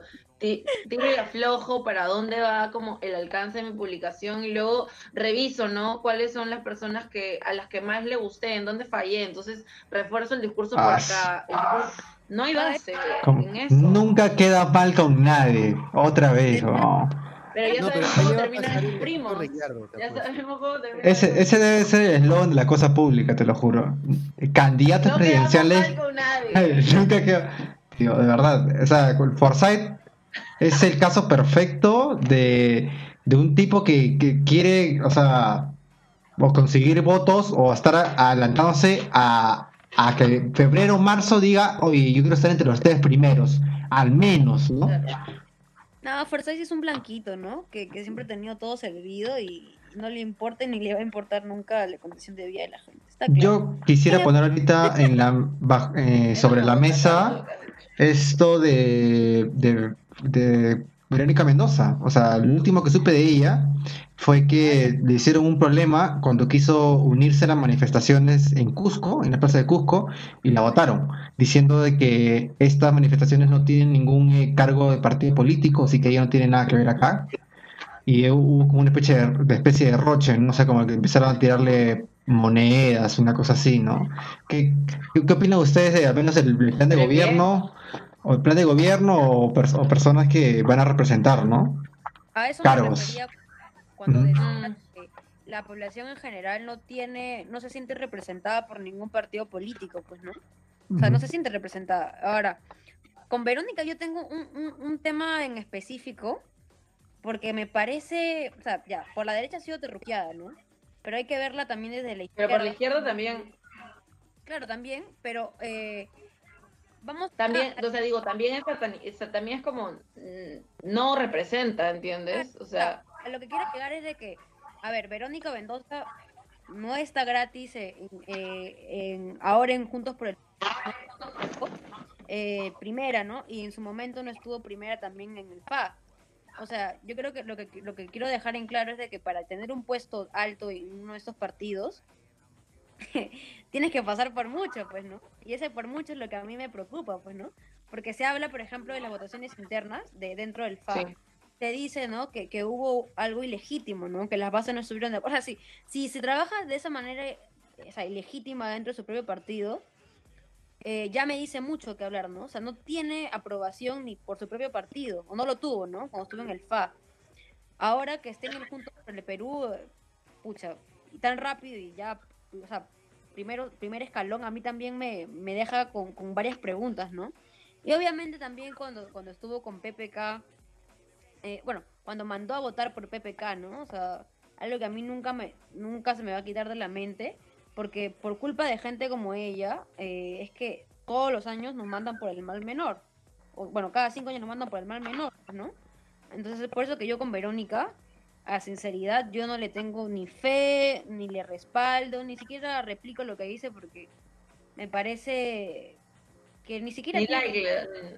Oye, me había olvidado completamente de eso, Urpia. Tenés razón. Creo que Verónica cuando, que, cuando se dieron los resultados de la primera vuelta, eh, hizo un meeting y ahí dijo, ¿no? Que te- deberían, deben votar por PPK, ¿no? Que yo avalo los lo votos de en PPK. Si lo dijo en quechua lo transmitieron por las radios por todo el Perú y esos votos fueron los que marcaron la diferencia. Yo también respaldo bastante lo que dice Carla. De hecho, no solo ha habido eh, ilegitimidad en los votos por ella, sino también por quienes van a representar sus, sus números. Y eso hay que tomarlo con mucho cuidado también. Quienes creímos en qué campañas, qué campañas hicieron desde muy chicas, desde muy pequeñas, quienes apoyaron sin un mango muchas campañas porque creían.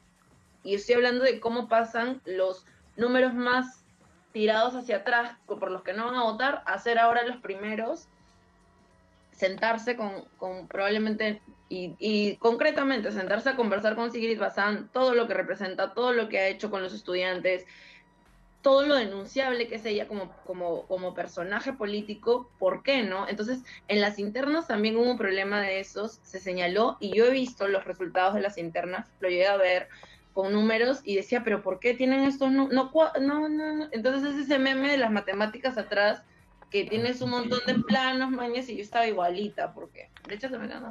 Oye, justo, justo iba a mencionar eso ahorita. Ahorita tengo la data, la data exacta. Ajá. Según eh, la página web andina, ahorita voy a hacer el screenshot de eso. Acá está, junto con el Perú. La lista encabezada por Verónica Mendoza fue la única incompetencia, ojo, fue la única incompetencia en las elecciones internas de Juntos por el Perú.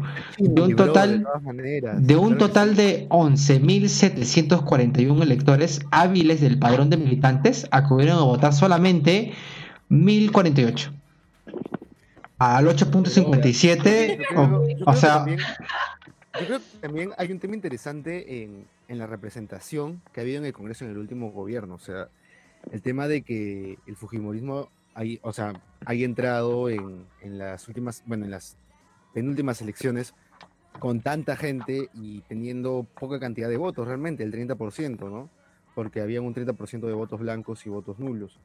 En ese caso, ¿qué hacemos? O sea, dos preguntas, ya que esto está bastante divertido. En ese caso, ¿qué deberíamos hacer en las próximas elecciones? ¿De quién podríamos fiarnos o al menos sostenernos? Y Los dos, se lanzan a la candidatura. y dos, y dos ¿cuál, ¿cuál sería el escenario actual si es que hubiera ganado Fujimori? Por mi parte, creo que de repente se hubiera agudizado lo que es la protesta social por el hecho de eh, o, sea, eh, o sea, represión por un lado y respuesta por el otro lado, ¿no? Sí, claro. Pero bueno, le, digo a, a Sociológico, sociológico, o sea, eh, cuando toman el mando un, un, poder, o sea, muy de derecha, históricamente desde la sociología, hay una respuesta popular y se, y se invierten las cosas, no sé si me estoy dejando entender. O sea, pasó en Chile, ¿no? O sea, hubo un presidente totalmente de derecha, rancio, ¿no? Que representaba todo lo, lo, eh, más rancio de la derecha y, sal, y, era parte. Claro, y se, y se trabajó ahí una respuesta popular contundente y eso abrió paso a lo que hay ahorita en Chile, ¿no? Una visión distinta de la izquierda. Eh, ahora, si hubiese pasado acá, acá en Perú, eh, el regreso de un presidente de derecha, ¿no? O rancio, yo creo que de alguna u otra forma una respuesta también fuerte de la gente, ¿no? Lo que hubiese abierto paso a lo mismo, eh, no, no de la misma magnitud quizás de Chile, pero sí un avance a todos estos años del, del terruqueo, pues, ¿no? Eh, eh, porque lamentablemente por años hemos vivido con ese terruqueo, pero yo creo que si hubiese entrado la, esa derecha rancia y hubiesen vuelto a vivir, quizás la visión de la gente hubiese sido otra, pues, ¿no? Pero ahora se ha vuelto la vieja confiable, ¿no? Como, cómo, cómo disminuyo la, a, la, a la izquierda eh, frente a la población? Los terruqueos. Así de simple, nomás. Ah, Verónica, terruca. Sí, y es como que te la bajas en una en elecciones que. O sea, Verónica tampoco quedó tan bajo en un. O sea, creo que si no me equivoco, eh, eh, me, corrigen por favor. En la primera vuelta del 2016, Verónica quedó tercer puesto, ¿cierto? Sí. O cuarto. Tercero quedó, ¿cierto? No. Sí, quedó, quedó, tercero. ¿Sabes por qué? Porque recuerdo que el canal 7 le dio cabida de 15 minutos al meeting cuando salió, cuando acabó la primera vuelta. Y ahí es donde, ahí es donde aprovechó y dijo, avalo los votos que vaya a hacer la población a PPK, porque no puede ganar cake. O sea, lo dijo así, no dijo, no dijo otra cosa más, ¿no? Pero es también esa figura del poder, ¿no? Del, del, de la forma filosófica, cómo se llega al poder y, tomar el poder por el poder. No, y, también, o sea, de hecho, eh, yo creo que también eh, parte de los aparateadores políticos y burócratas de, derecha que se han empinchado, eh, gente de, Congreso, de Ministerio, o, de hasta de la, del, del Poder Judicial, es porque ha entrado, o sea, técnicamente más gente de izquierda, pero gente de izquierda con privilegios. O gente de centro izquierda, ¿me entiendes? O gente de derecha liberal. Entonces, creo que por ahí hubo algún tipo de eh, acuerdo político con lo que sería la cúpula que al final respalda a Verónica Mendoza, ¿no? Este, o sea, no la cúpula, ¿no? sino el grupo que está detrás, que está más cercano a la ciudad, ¿no? Tal vez Marisa Clave, ¿no? Hola. Indira Wilka, ¿no? Uy, pero ¿quién ha sido, quién ha sido Clave, ¿no? Amiga de quién ha sido Clave, ¿no? Por ahí de, de, Villarán, ¿no? claro, exacto, ¿no? Entonces, o sea, y, y, de, todas maneras ha pasado eso porque, o sea, mira, el, el, ministro que asumió del, por ejemplo, el, el, ministro Zamora era del Frente Amplio, por ejemplo. Y muchos no lo sabían.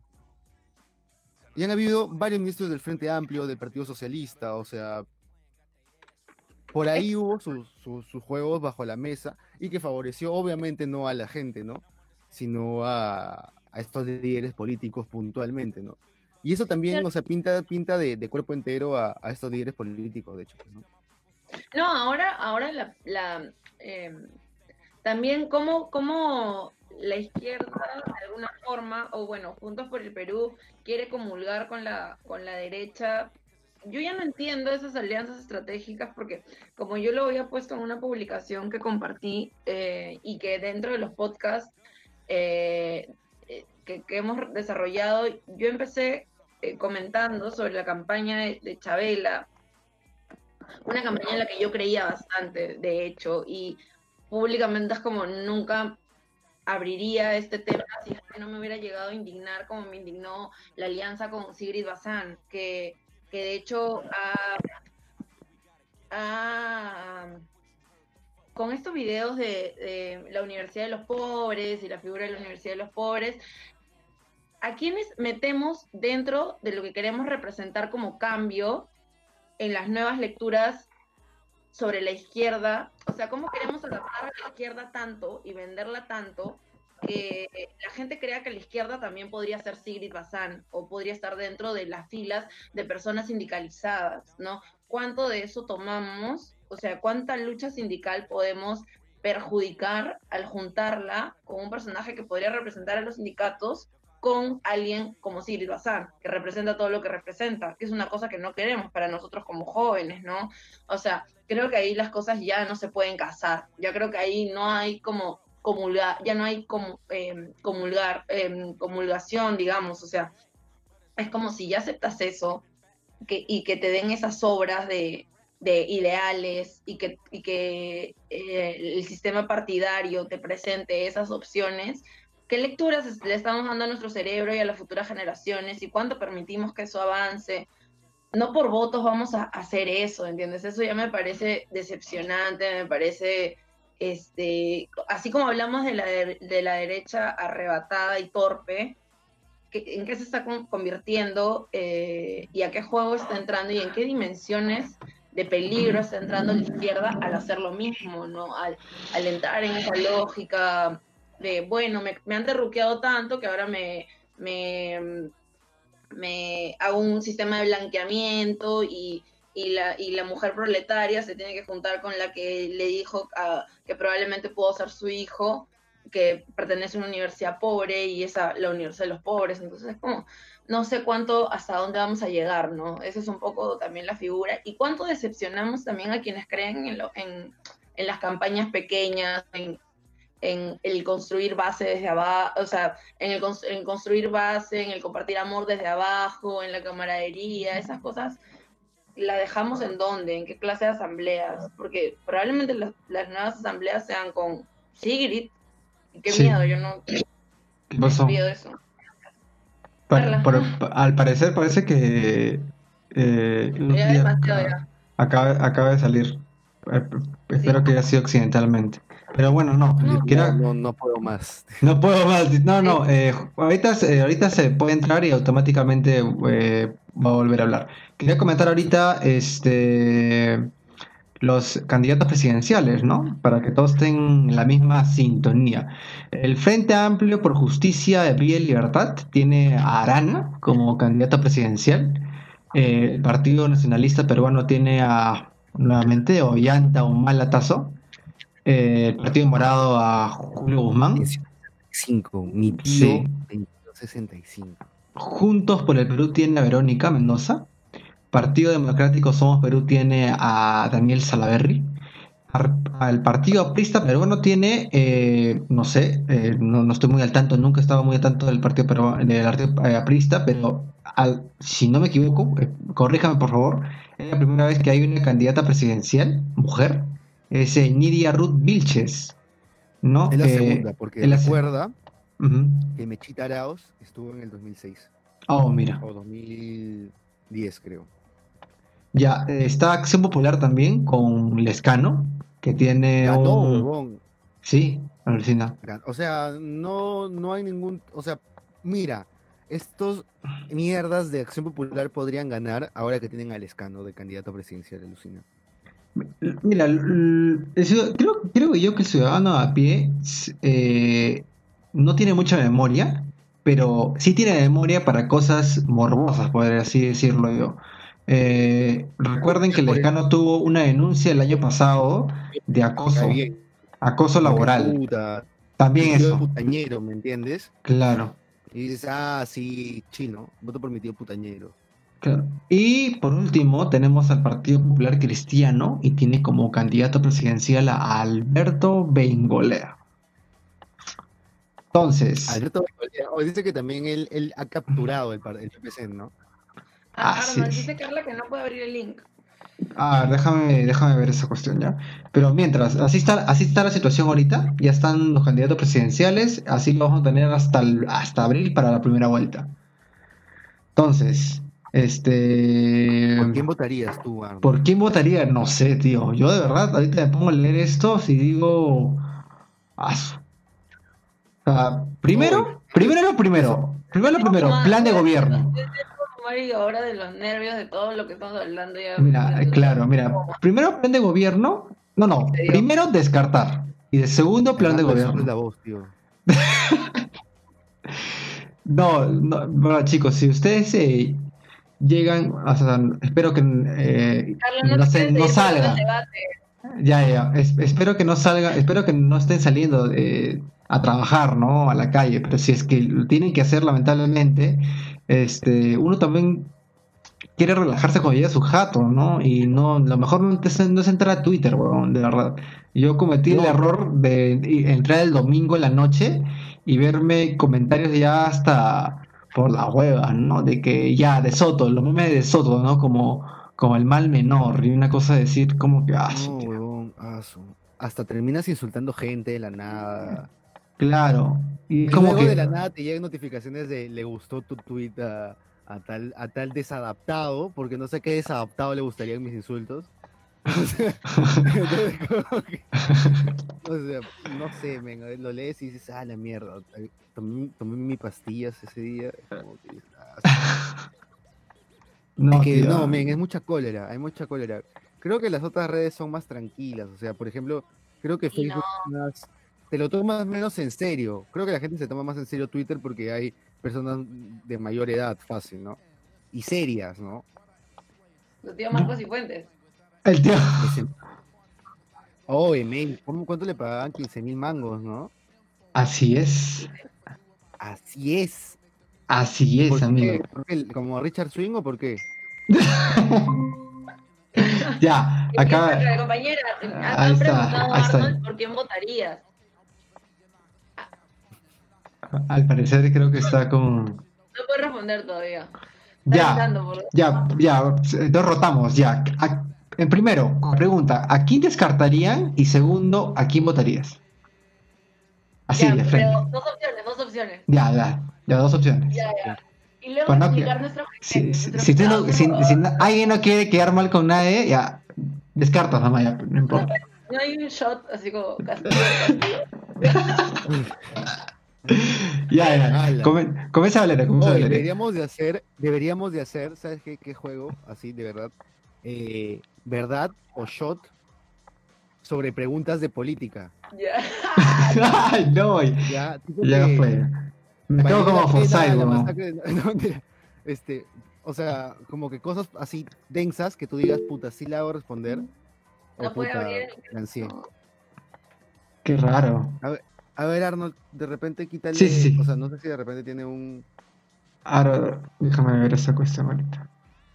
Quiere Este, responder que que es el shot. Shot político, el shot. El shot político, claro. no, porque- acá me parece que no puedo activar el micrófono por mi cuenta, sino tienes que activarlo. Carlos, Fácil. Sí, Claro. fácil es eso. Pero ya, bueno, este. Ya, sí, comenzamos con Valeria, pues. Hasta Ah, que. ¿ya? Sí, La ya. sí, sí, tú dices la iniciativa.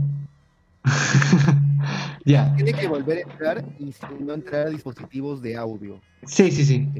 Ahí es lo fácil es la- ahí donde está el problema. en el, en, en el buscador y a partir de ahí ya entrar. Creo, creo que ahí. Ujú. Del, del, del mismo Meet, eh, seleccionar el micrófono. Ahí de repente en configuración.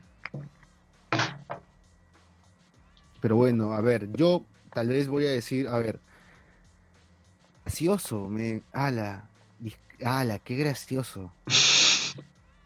Descarta- descartaría a, a De Soto porque soy gordofóbico, no me entera. Descartaría a De Soto y puedo descartar a dos, ¿no? Lo que tú desees. Ya, pero tampoco te vas a meter. Te vas a meter. Ya, dos, dos, ya. Ya. Ya, ya descarto De Soto. No, no, no. Te, te vamos a Ala. decir, por ejemplo, Lescano y Verónica. Ya. Ah, tu mejor escenario, dices. No, no, no, no. No, digo, Ya, ya dije, ya, ya hablé. este, tú tienes que, te, te digo, ya, te he puesto los dos, pues ya tú elige. ¿Cuál, cuál, ¿A cuál descartas? Eh, O peor. ¿por quién votas? por Verónica. Ya. Arna, anda. Ya, yo descartaría. Yo descartaría. No, no me atrevo ahorita a, a elegir uno porque tengo que leer su, su plan de gobierno, ¿ok? No, Así pues, que- es así al ojo nomás, al ojo. A- Al ojo, al ojo.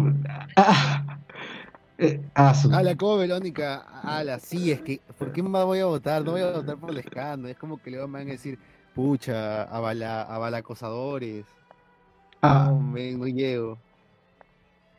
Oye, Sí. Ya ni veo a Woody Allen, no, no llego, chicho. a ver, sí, sí, mejor, claro, sales y vuelves a entrar, porque creo Sí. que eso antes sí funcionó.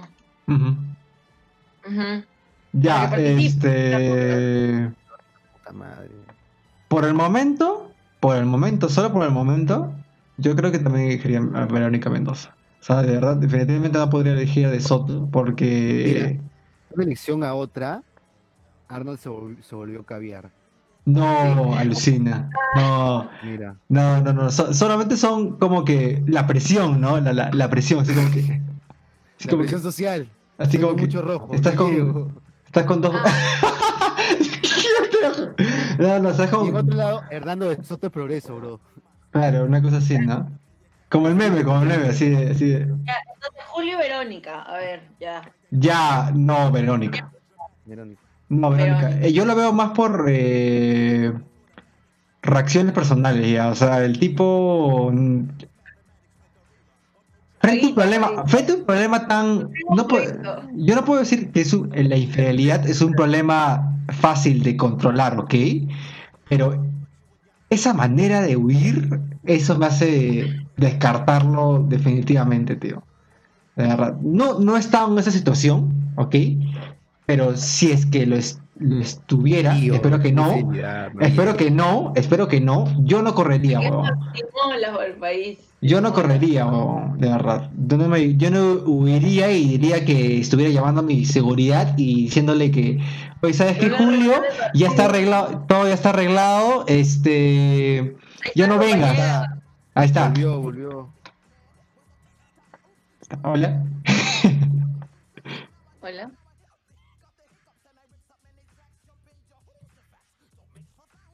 ¿Todo bien por casa?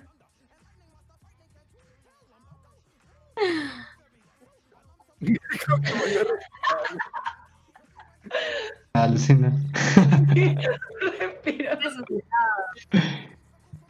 Y ahora sí, dale, para, para estar siguiendo ahorita con la dinámica, Orpi, ¿a- a- ¿descartarías o ya elegirías a alguien? Ah, Ala, No, hemos- no, no, los compañeros no han entendido la lógica del juego. Proponemos a dos personajes y votas o descartas, pero no es que sea de toda la lista, sino lo que proponga el, el otro compañero. No entiendo.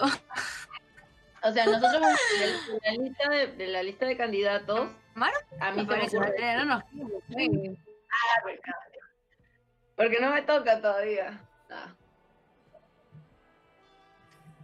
Valeria, no nos quemes. Fue Johnny. Lezcano y Julio Guzmán, ¿a quién elegirías, eh, Carla? ¿A quién? ¿A quién? Entre Entre Julio Guzmán y Johnny Lescano. Ah, seas, no seas. ¿Qué pues. haces? Voy a salir Por de eso, así nos ponen a los votantes. Así nos ponen a los Claro, sí. votantes, ¿no? ¿Cómo se sale La de grupo? ¿Qué? El día, Reforma policial, ¿no? No podría. No. Mi dignidad, no sé. Mi dignidad. Claro. No, no, no podría. Quemo la zampa. Aguante el voto nulo. No, Claro, ya no, sin no, bolas nomás, revienta, revienta. no, no, No, no, mentira, no, mentira. por favor, no, no.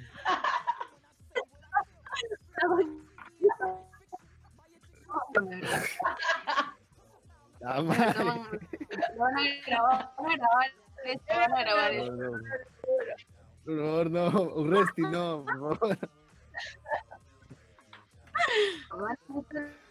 Está cagado también.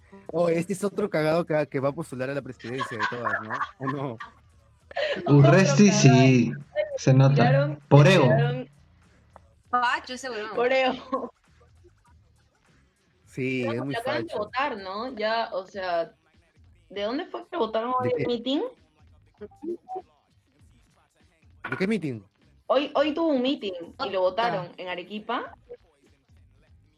A ver, votan a... Lo votaron a la Mira, yo. No, yo que vale. ay, creo que. ¿Qué? No lo escuché bien. No lo Había, bien. había, me había quedado Ujú. ahí. Eh, claro. este, de, de juego, oye, me, me quitaron en la parte más interesante, oye, se, se- ah, Ah, me no, quedé con sí, esas claro. ganas de, de Pero escuchar retoma, de- que acá tenemos- Retoma que acá seguimos el hilo, porque sí, seguimos, Sí. yo sigo indignada. Sí, o sea, seguíamos hablando en verdad de, de, de- principalmente Arnold nos comentó un poco la lista de candidatos a la presidencia para, para que elijamos, o sea, para ver ese contexto, ¿no? O sea, ¿qué, qué diablos vamos a hacer? o sea, ¿cómo? Pero tú tienes, tú tienes una opinión que quieres compartir, me parece, ¿o no? Acerca de lo, de lo que tú comentaste, sí, ¿no? Antes de que entrara la, la Sig- Sigrid, la Universidad de Pobres, Claro. este, estaba Susel Paredes dentro de Juntos por el Perú. Sí, a Susel Paredes.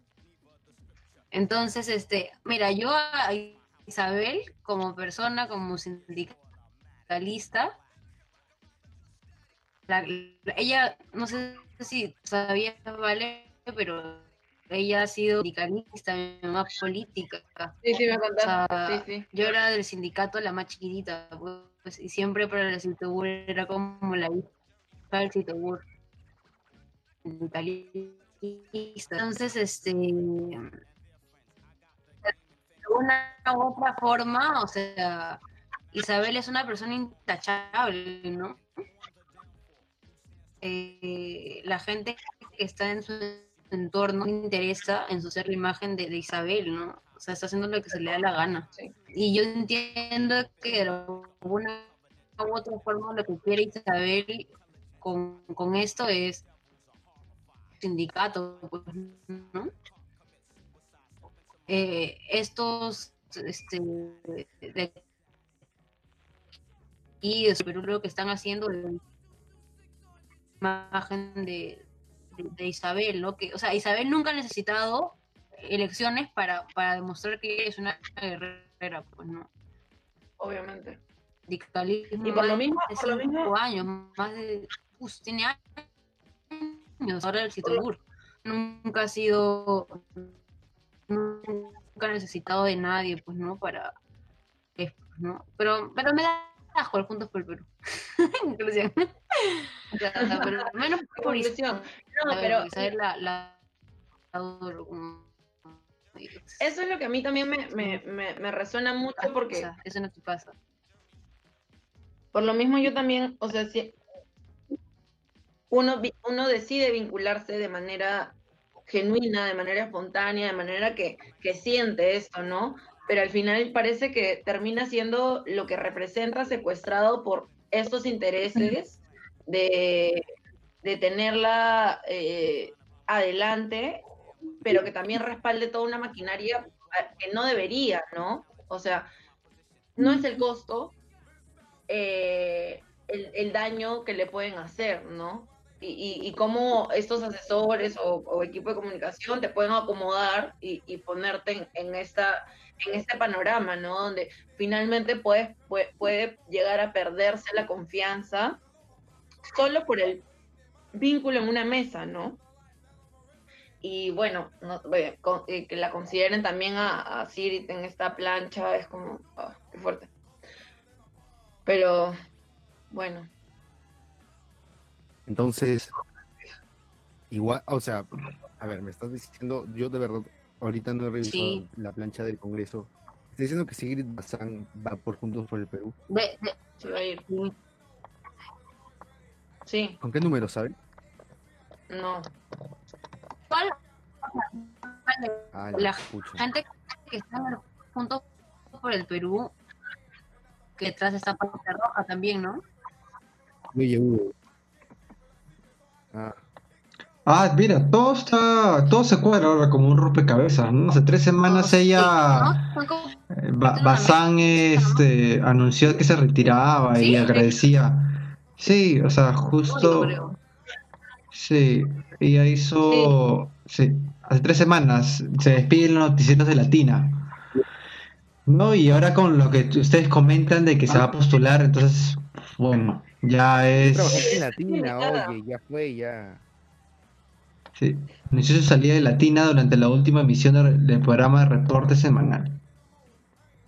Uf, ya bueno, tío, ya, o sea, es- o sea, no sé, los Mermelera, sé. mermelera. Oye, ya no, por cierto, ya nos dijeron mermeleros acá en los podcasters, así que ¿A quién? ya, ya somos. Arnold será. Oye, no. Chicos, ahora sí, creo que para, para llegar a la, a la recta final de, de este eh, en vivo, quisiéramos ya.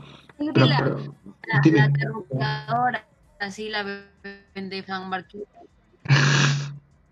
Sí, ella vendió que Ajá. sí. Sí. Este, quería- queríamos, eh, quería- queríamos otra vez comentar de que, eh, como prometimos en nuestros en vivos de la semana pasada, eh, íbamos, íbamos a seguir Sí. dándole seguimiento al caso del 1411 en, en mayo- en- Ok. para, en- con mayor prioridad al- a, este caso de Inti Jack. Sí, este, y el, este domingo, hace dos días, el domingo a las casi 9, 10 de la noche, eh, eh, un medio de, un medio, podríamos decirle que está más relacionado a la izquierda peruana, por así decirlo, en cuanto a percepción, percepción de, no sé, de la, la gente que, que, que consume en redes sociales. Este su- subió o publicó. Ahora sí, voy a, voy a ponerlo. Voy a ponerlo en. Ahora sí. Publicó este, este artículo, ¿no? La muerte de Inti. Fotos, videos y testimonios reconstruyen asesinato. Ellos han eh, reconstruido de, sus propios medios sin nada relacionarse a, la investigación policial que está habiendo y que creo que ha pasado más de 15 días y no ha habido ningún nombre en específico. solamente mencionan altos cargos, altos cargos, altos cargos, que ya todo el mundo se, está podrido de eso, a tal punto de que creo que ya no, no hay ninguna cabida en cuanto a medios populares, ¿no? Televisión y radio, que ya están dando seguimiento, un seguimiento real a, este caso.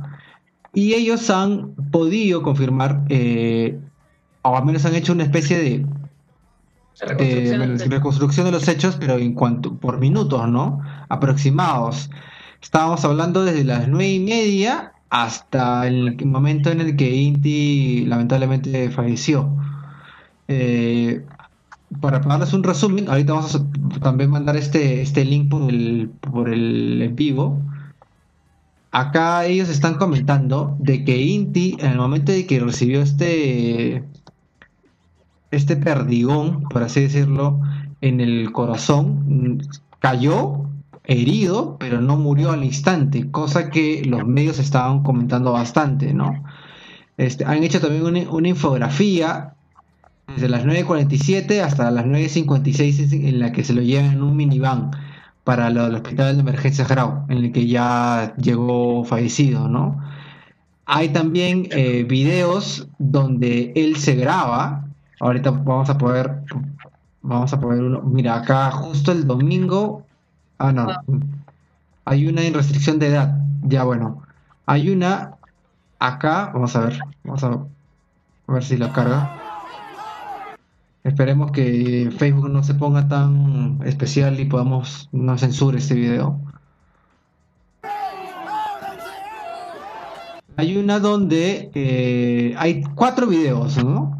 Hay una donde hay una cámara de vigilancia donde vemos a Intini que recibe el, perdigón. Hay otra donde ya es una, una cámara celular donde vemos que lo están ayudando y él muestra una, una bala, una, perdón, un perdigón en el corazón. Y segundos después de que acabe el video, él, él se desmaya.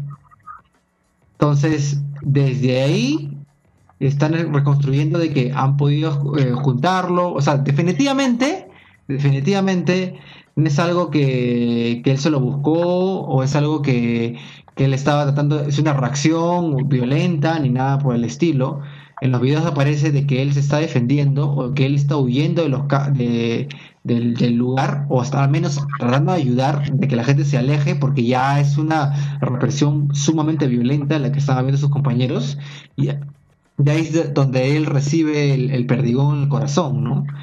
Entonces ya, claro, han pasado 14, 15 días y que se ha hecho una reconstrucción a menos lo suficientemente honesta y, hasta, y hasta ahora la más definida y exacta que tenemos frente a una investigación policial que ahorita está como lavándose las manos y... O sea, obviamente no hay ahorita ningún nombre, ya quisiéramos un nombre específico de la persona al menos que ha disparado, las personas que están a su alrededor, los policiales, ¿no? la opinión de y desinformación de mermelero, como como los viejos lesbianos de Rey con Barba, eh, y de Willax en general, ¿no? Expreso también, por otro lado, o sea, vergonzosa su labor, la labor periodística que han estado realizando tratando de desacreditar los asesinatos, ¿no? Claro, acá tenemos, acá Waika eh, recopila y acá en, acá en la, en la, en la, bueno, en el hospital llegó supuestamente diciendo de que eh, determinaron que lo, había un objeto metálico color gris negro de aproximadamente 6 milímetros de diámetro, ¿no? En el corazón. Entonces, es como comentaba Rubén en un episodio anterior de La Cosa Pública. Eh, son perdigones que no tienen ningún seguimiento. Claro, aparte de eso, de que no se le puede hacer un seguimiento exacto de la persona que ha tirado el proyectil. ¿no? Y esto se ha hecho ya en represiones eh, latinoamericanas, ¿no? En Venezuela también. Eh, entonces, es un poco, lo hace más complicado pero al menos se agradece bastante este artículo de una reconstrucción lo más exacta posible por el momento, ¿no? Otra, otra, otra cuestión. Eh, la comisión eh, la comisión interamericana de derechos humanos uh, llegó eh, ha llegado una, un equipo al, al, lugar de los hechos pero ahora está reconstruyendo también a través de testimonios Eh, yo ayer em, también participé de, de, brindar mi testimonio. Em, ellos están recopilando em, información para poder este, establecer una denuncia eh, consistente de acuerdo a diferentes espacios de cómo se ha ido desarrollando la marcha, la, movilización y, principalmente cómo, bueno, ayer fue un día bastante tocado. Eh, esto, esto nos ha golpeado a personas que hemos estado en, en estos espacios la gente, los manifestantes ahora tienen náuseas, tienen pesadillas, eh, sentimientos también de persecución, han, se han aparecido, o sea, han tenido el descaro de, perseguir después de haber asesinado a la familia de, de, Inti. Es acoso, ¿no? Es acoso persistente. Totalmente, sí. Hace que... También, bueno, la, eh, la, comisión, la comisión está trabajando también en eso y, y, es, es, es lo, lo, es increíble que desde la sociedad civil, como acuñar este ¿no? desde la sociedad civil, se esté, desde los equipos de, investigación que probablemente no tienen eh, esto de que ah, íbamos a reconstruir en 3D el, el lugar de, la, de los hechos y pipipi, pa, pa, puta, pura pura lo que habla. Para Fernández. Hay una, o sea, se puede reconstruir, se puede ver la cadena de, mando y la cadena de responsabilidades y dices, bueno, ¿quiénes han sido los, no? Queremos al menos 30 nombres de los que han estado entre Abancay y, y, en, el cruce de Abancay, ¿no? Em, pero dicen no, pero bueno, luego cuadriplicaron las fuerzas y, y, este y ahí no se pudo contabilizar, no sé qué, pero ¿cuáles eran los fijos al menos, no? ¿Cuáles eran? Porque se determinan cierta cantidad de policías, 200 en tal zona, luego se va reduciendo por avenidas, ¿no? Por cruce. No quieren soltar nada, y no quieren dar nada. Y, y, y Sagasti llama a, a juramentar con los papás porque tiene la cara de hacer esto, es tan sinvergüenza que puede hacer esto.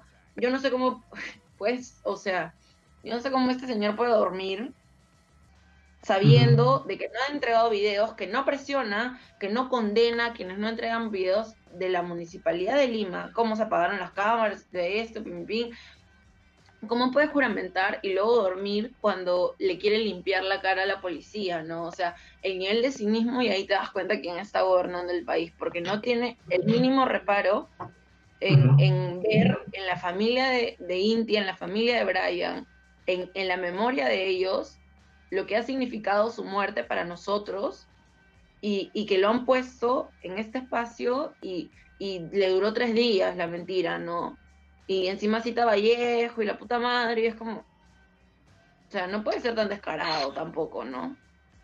Mira, eh, creo que eso ya va como que todos están lavando la cara ahorita. ¿no? El alcalde de Lima retirando al personal que, no se dio cuenta de que las cámaras estaban inoperativas, ya, que bien, los votaste ya, pero ¿conseguiste otro medio para conseguir esta información, ese video? No, o sea, los canales de televisión pusieron, sí, los despidió, está bien, qué bueno, ya, pero ¿cómo seguimos el caso? ¿Dónde, dónde le das vuelta a la situación? Nada. Eh, con, decir que, Jorge Callas, el, responsable del Escuadrón Verde del Grupo Terna, sigue en su puesto. Entonces, Rubén, eh, eh, Rubén Vargas, ¿qué, qué, está? O sea, que, que los, los ternas han acosado a las personas por medios digitales. O sea, no solo lo han hecho en la movilización. Yo recuerdo estar cerca a primera línea y ver cómo un terna saca de su, de su cuerpo una lacrimógena y la tira hacia atrás. Y, es como, también tenían eso, o sea, esa capacidad de hacer eso. en el cruce de Lampa, eh, Lampa con Roosevelt, cuando se entra en Lampa con Roosevelt, estaban tirando lacrimógenas desde negocios, o sea, se habían metido para reprimir desde esos espacios. Estoy hablando del jueves, antes del sábado. Yo quisiera ahorita comentar eh, la infografía. Ahorita estamos viéndola en vivo. Y vamos a comenzar eh, ordenadamente. A ver, a las 9.47, los manifestantes corren en dirección al jirón Lino Cornejo como consecuencia de los disparos de la policía. John Cordero e Inti Sotelo son heridos por perdigones de plomo.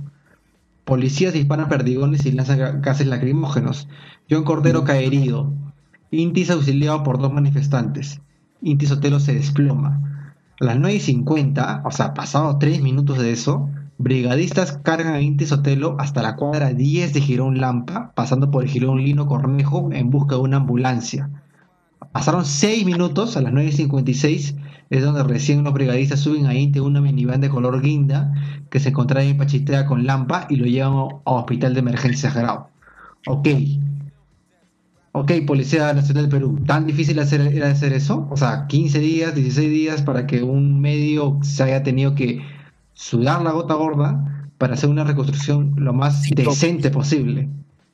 De esencia, es eso. No, y lo, y lo otro que no sé si no lo dijeron es de que en un principio eh, eh, Jorge Muñoz dijo, ¿no? Se comprometió en que iba a entregar las, las cámaras de seguridad para, para ver este todo acerca de la protesta, pues no. Pero a, a los días sale una, una nota diciendo de que la cámara que, estaba grabando esa zona donde había fallecido nuestro compañero estaba averiada. Totalmente contradictorio, ¿no? Eh, ahí detrás, obviamente, ¿no? O no perjudicar a otros, pues, ¿no?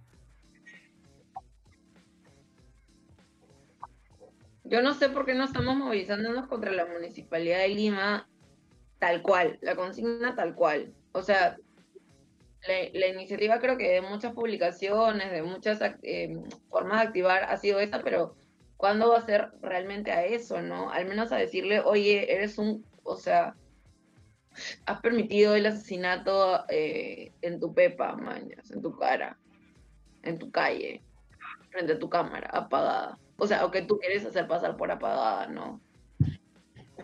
Y es lo mismo que ha pasado. Pero no es, acción- es acción populista, pues, ¿no? Es lo mismo que pasó con el Restobar, y estuvimos hablando también en la causa pública de esto, en Los Olivos, que justo las cámaras no funcionaron, y después nos dimos cuenta que, oh casualidad, la PNP había modificado. Y Vizcarra No. está puta, feliz y campante con esto en su, en su, en su contra, ¿no? Y nadie se lo recuerda tampoco. Vizcarra, no siempre ese Vizcarra sale como el presidente correcto que lo votaron, pobrecito. El digno, ¿no? Claro. O sea, ahorita hay que recapitular, o sea, la gestión mediocre de Vizcarra frente a una pandemia que, que pudo ser manejada de una mejor manera. eh, las, Perú.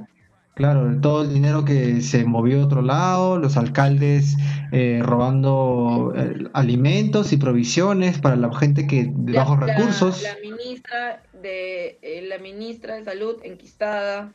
Sí, el, el ex ¿Quién le ministro de salud me- dando como su- eh, sus eh, indicaciones de, de prevención y dando como referencia a Elmer Huerta, o sea, no me jodas, weón. O sea, ¿qué es esto? O sea, qué, chiste, o sea, eso, a eso me voy, ¿no?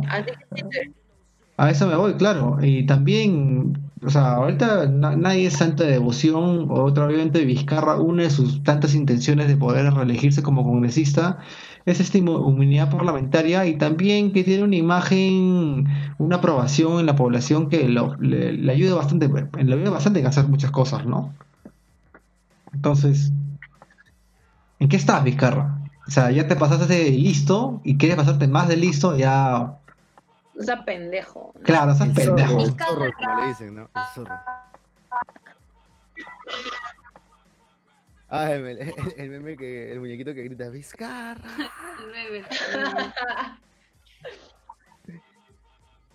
Gran meme.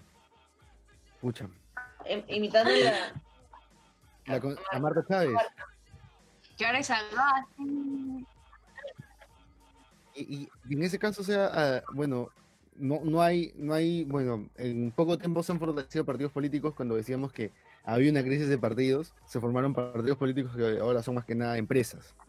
Sí. Hay outsiders, hay partidos políticos que también han sido tomados por según algunos fiscales, eh, grupos criminales, ¿no? Eh, Sí. Entonces, eh, Todo está- comentaba eh, Urpi el tema de generar, ¿no? Construir poder popular.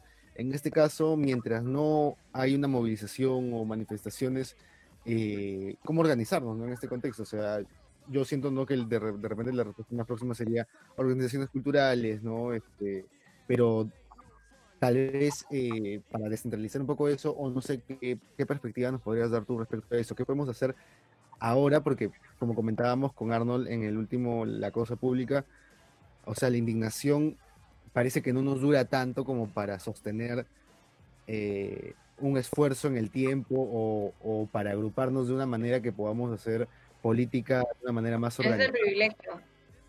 Claro, ¿no? Es la cuna del privilegio. Justo, justo, eh, antes de, de pasarle a, a Carla, este, justo reconocer también, porque va ligado al, al trabajo que está haciendo Carla al organizarse con cantautores, son los espacios públicos tomados, cosa breve, para ya como fin- finalizar mi participación, eh, cómo activamos los espacios ya recuperados, ¿no? La toma del espacio público, hemos recuperado Kilka, un espacio contestatario desde lo pueden, lo pueden tergiversar y ponerle los matices que quieran y se entiende porque también pasa, pero en ese sentido también la Asociación de, em, eh, foto- em, eh, Fotógrafos Aficionados eh, también tomó el espacio, se proyectó y, y se, y, se, eh, y se toma el espacio para, para proyectar la respuesta contundente que tenemos también nosotros como, mo- como manifestantes, ¿no? Y también esa, esa recuperación, esa, es, es activación, ¿no? Es activación desde los barrios, pero también como están, se va a estudiar la constitución dentro de esos espacios, ¿no? Tomar el centro de Lima, que es nuestro, y, y, y bueno, nada, el pase a Carla. Claro, eh, en primer lugar, eh, la construcción del cuerpo, proceso, eh, bueno, o sea, en primer la creación, la construcción de eso es bastante amplio. Eh, no es algo que se hace de un día para otro, eh, definitivamente. Organización eh, como secundaria combativa hemos estado construyendo ya cuatro. Entonces,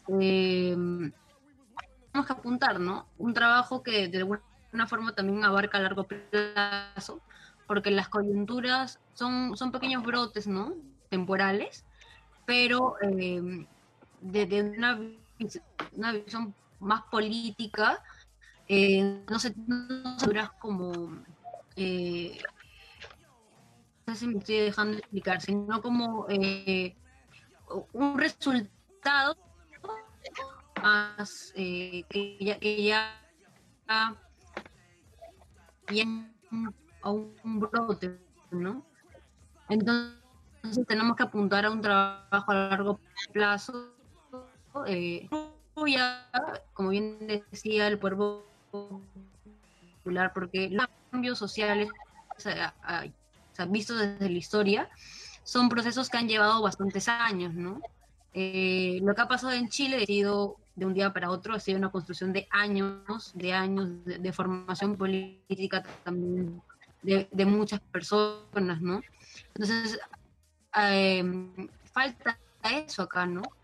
Eh, lamentables políticas, más que informar, en crear conciencia a, a a la gente, se ha encargado más de, posicionarse en las acciones, pues, ¿no?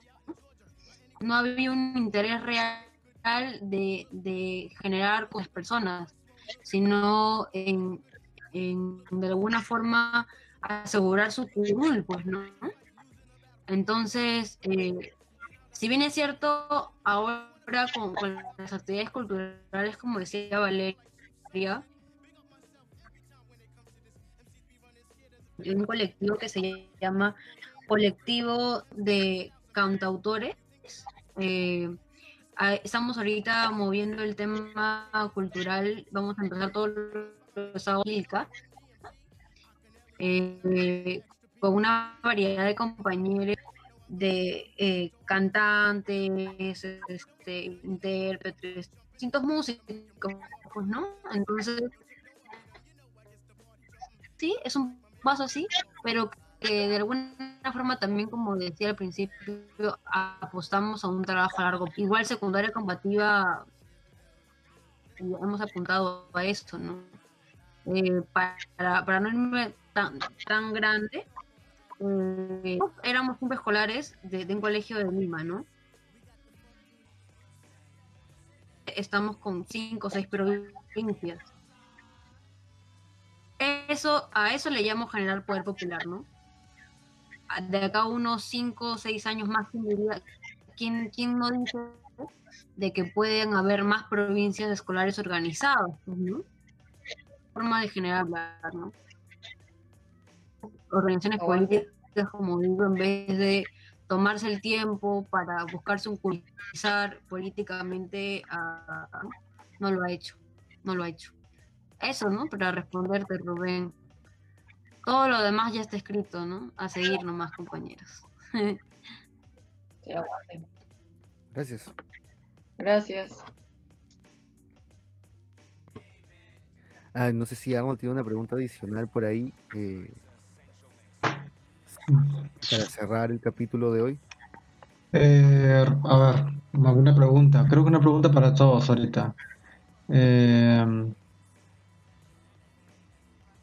pues, ¿Ustedes creen que para el final de año ya haya nombres para el caso de 1411? O sea, nombres implicados y pruebas y todo esto. Viendo, viendo la ineficacia que ahorita está viendo la, de la Policía Nacional del Perú. No creo, a mí me suena a otro año con otra sorpresa final de año, no grata para la población. Como nos hace cuatro años. estas mierdas son capaces de, cualquier cosa. Y lo peor, y lo peor es mirar la cara de estos jóvenes, puta, decepcionados totalmente de la sorpresa que nos puedan dar para esperar Año Nuevo, para esperar Navidad, porque eso hicieron con los, con los insultos, que bueno, ya está el caso de Kenji por eh, los votos y la compra, la compra y votos por el indulto. está cantado.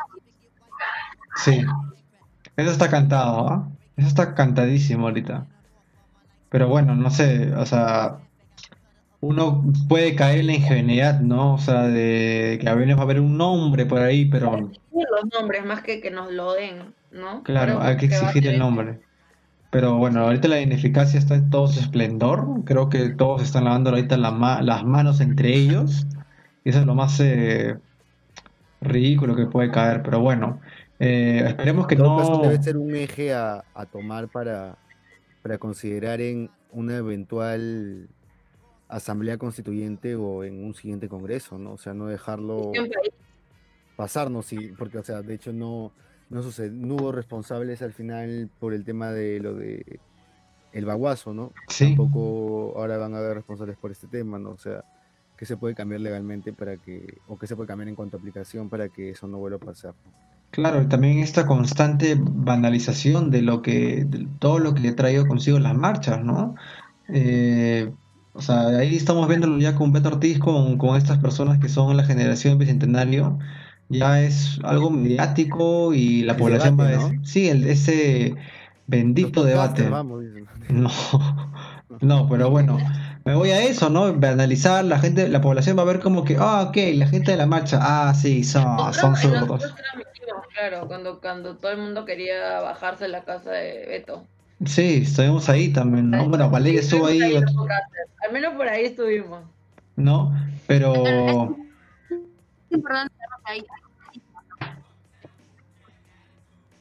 No, entendimos muy bien.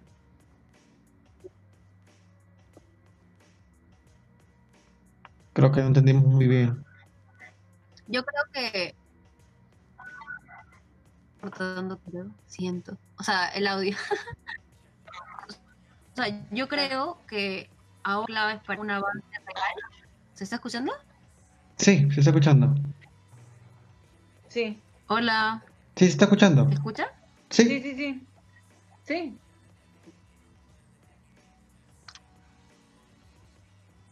Creo que no nos está escuchando bien ella. Eh, yo creo que dos puntos un gran avance la derogación de estas leyes que permiten la represión policial y la desactivación del grupo Terna. ¿no? Yo creo que es un Eso.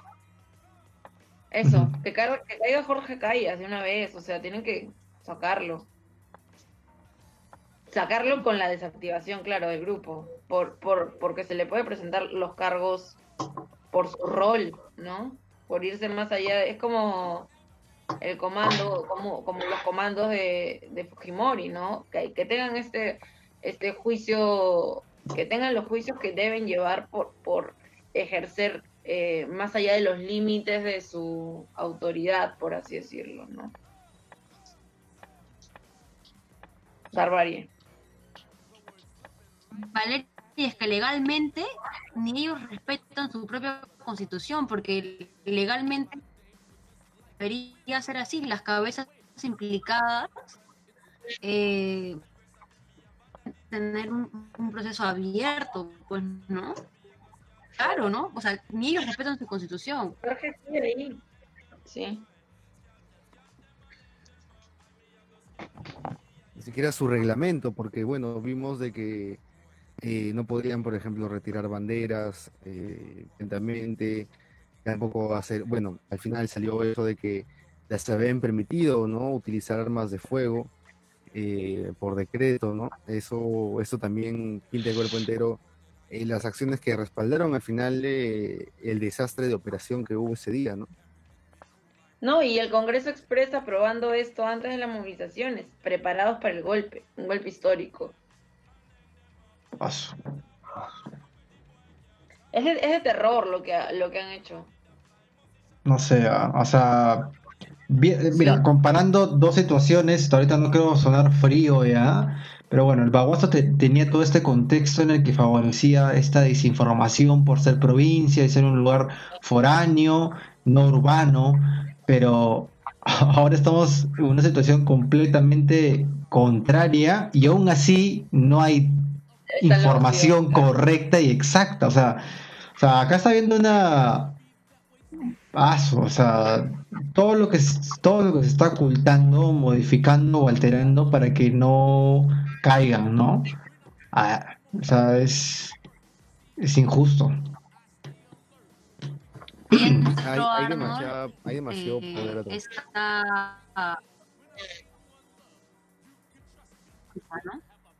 ¿no? No, te escuchamos bien.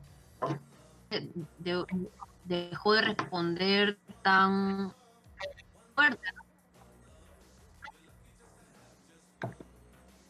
Ustedes la escucharon, no, o sea, dejaron- No. ¿quién, de- quién dejó de responder fuerte? No, no te entendí.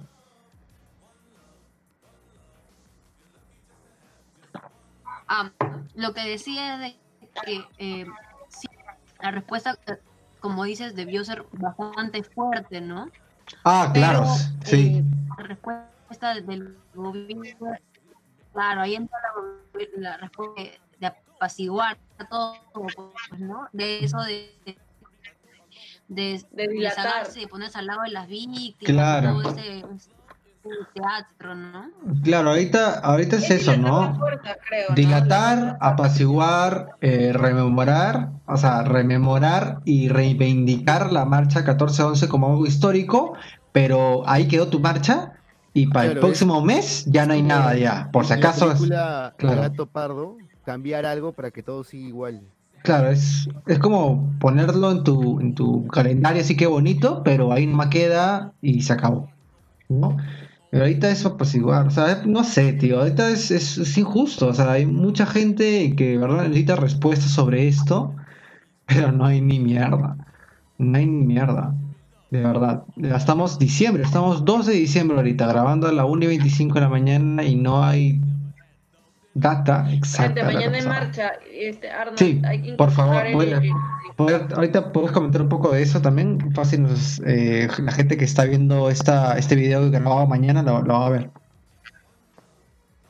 Sí, bueno, mañana, mañana es la movilización. eh, nos concentramos por, por el eh, contra el régimen, eh, contra el régimen agrario, eh, a las 5 de la tarde en la Plaza San Martín.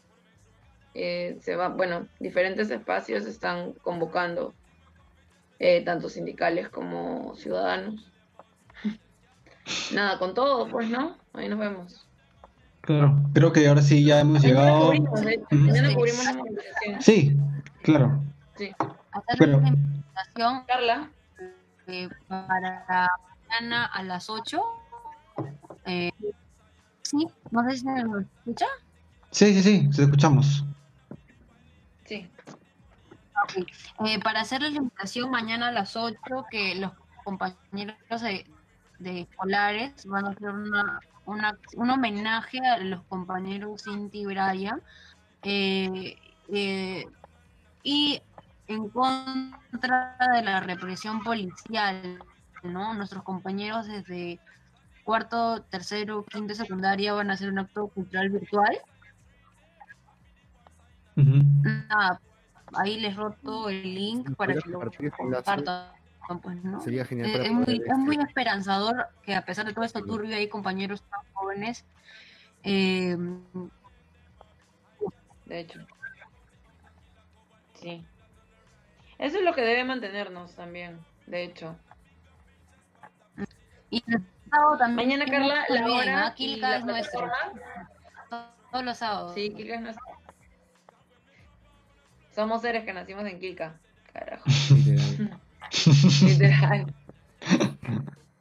Ay, Carla, este, la, la hora y, y las plataformas por las que va a participar de Mira, no. secundaria combativa. No, mañana.